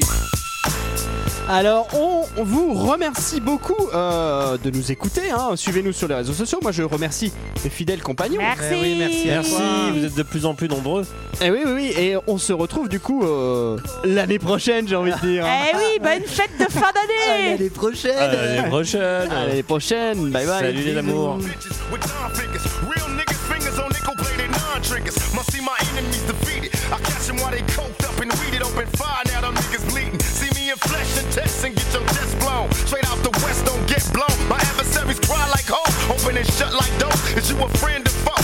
Nigga, you ain't know. They got me stretched out on death row. I seen money, but baby, I got to get more. You screaming go to pop, and I ain't stopping till I'm well paid. Bills paid now, nigga, look what hell made. Visions of cops and sirens. Niggas open fire, bunch of thug life niggas on the ride. Until I die, ask me why I'm a boss player getting high. And when I'm rolling by, niggas can't see me. The stairs of a million pairs of eyes, and you'll never realize you can't see. Been getting word that these square motherfuckers with nerves saying they can get with us, but picture me getting served. My own mama say I'm thugged out. My shit be popping out the record store as if it was a drug house. My lyrics bang like a crip of blood. Nigga,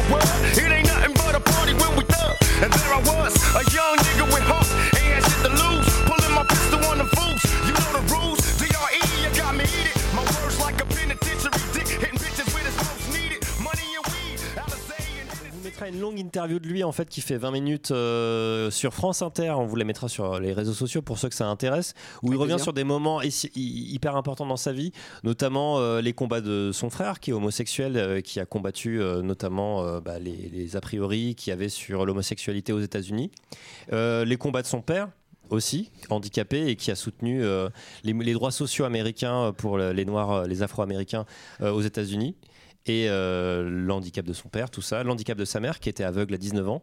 Donc il n'a pas eu, il a pas eu une vie facile et euh, il a assez, euh, assez tué un peu ce, ce...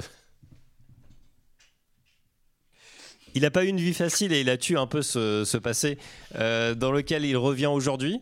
Mais effectivement, il fait partie en fait de la mystique et des voies du sport. Il y a des membres de sa famille qui sont Lui n'est pas handicapé. Et alors, euh, combien euh, oui. Et euh, s- son chien, il va bien sinon? Ça va. Il a trois pattes, mais il va bien.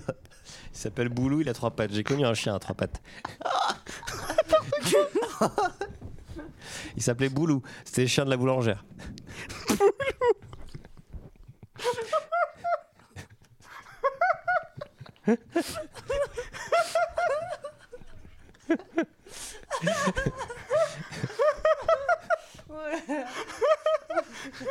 Oh non, mon Dieu. Bah, De toute façon, il va falloir- Pff. Bon, merci Younes. Enfin, je sais pas si on doit te remercier. Alors, Et ben voilà. t'as comment j'enchaîne là-dessus, moi? C'est ça le, le- le truc.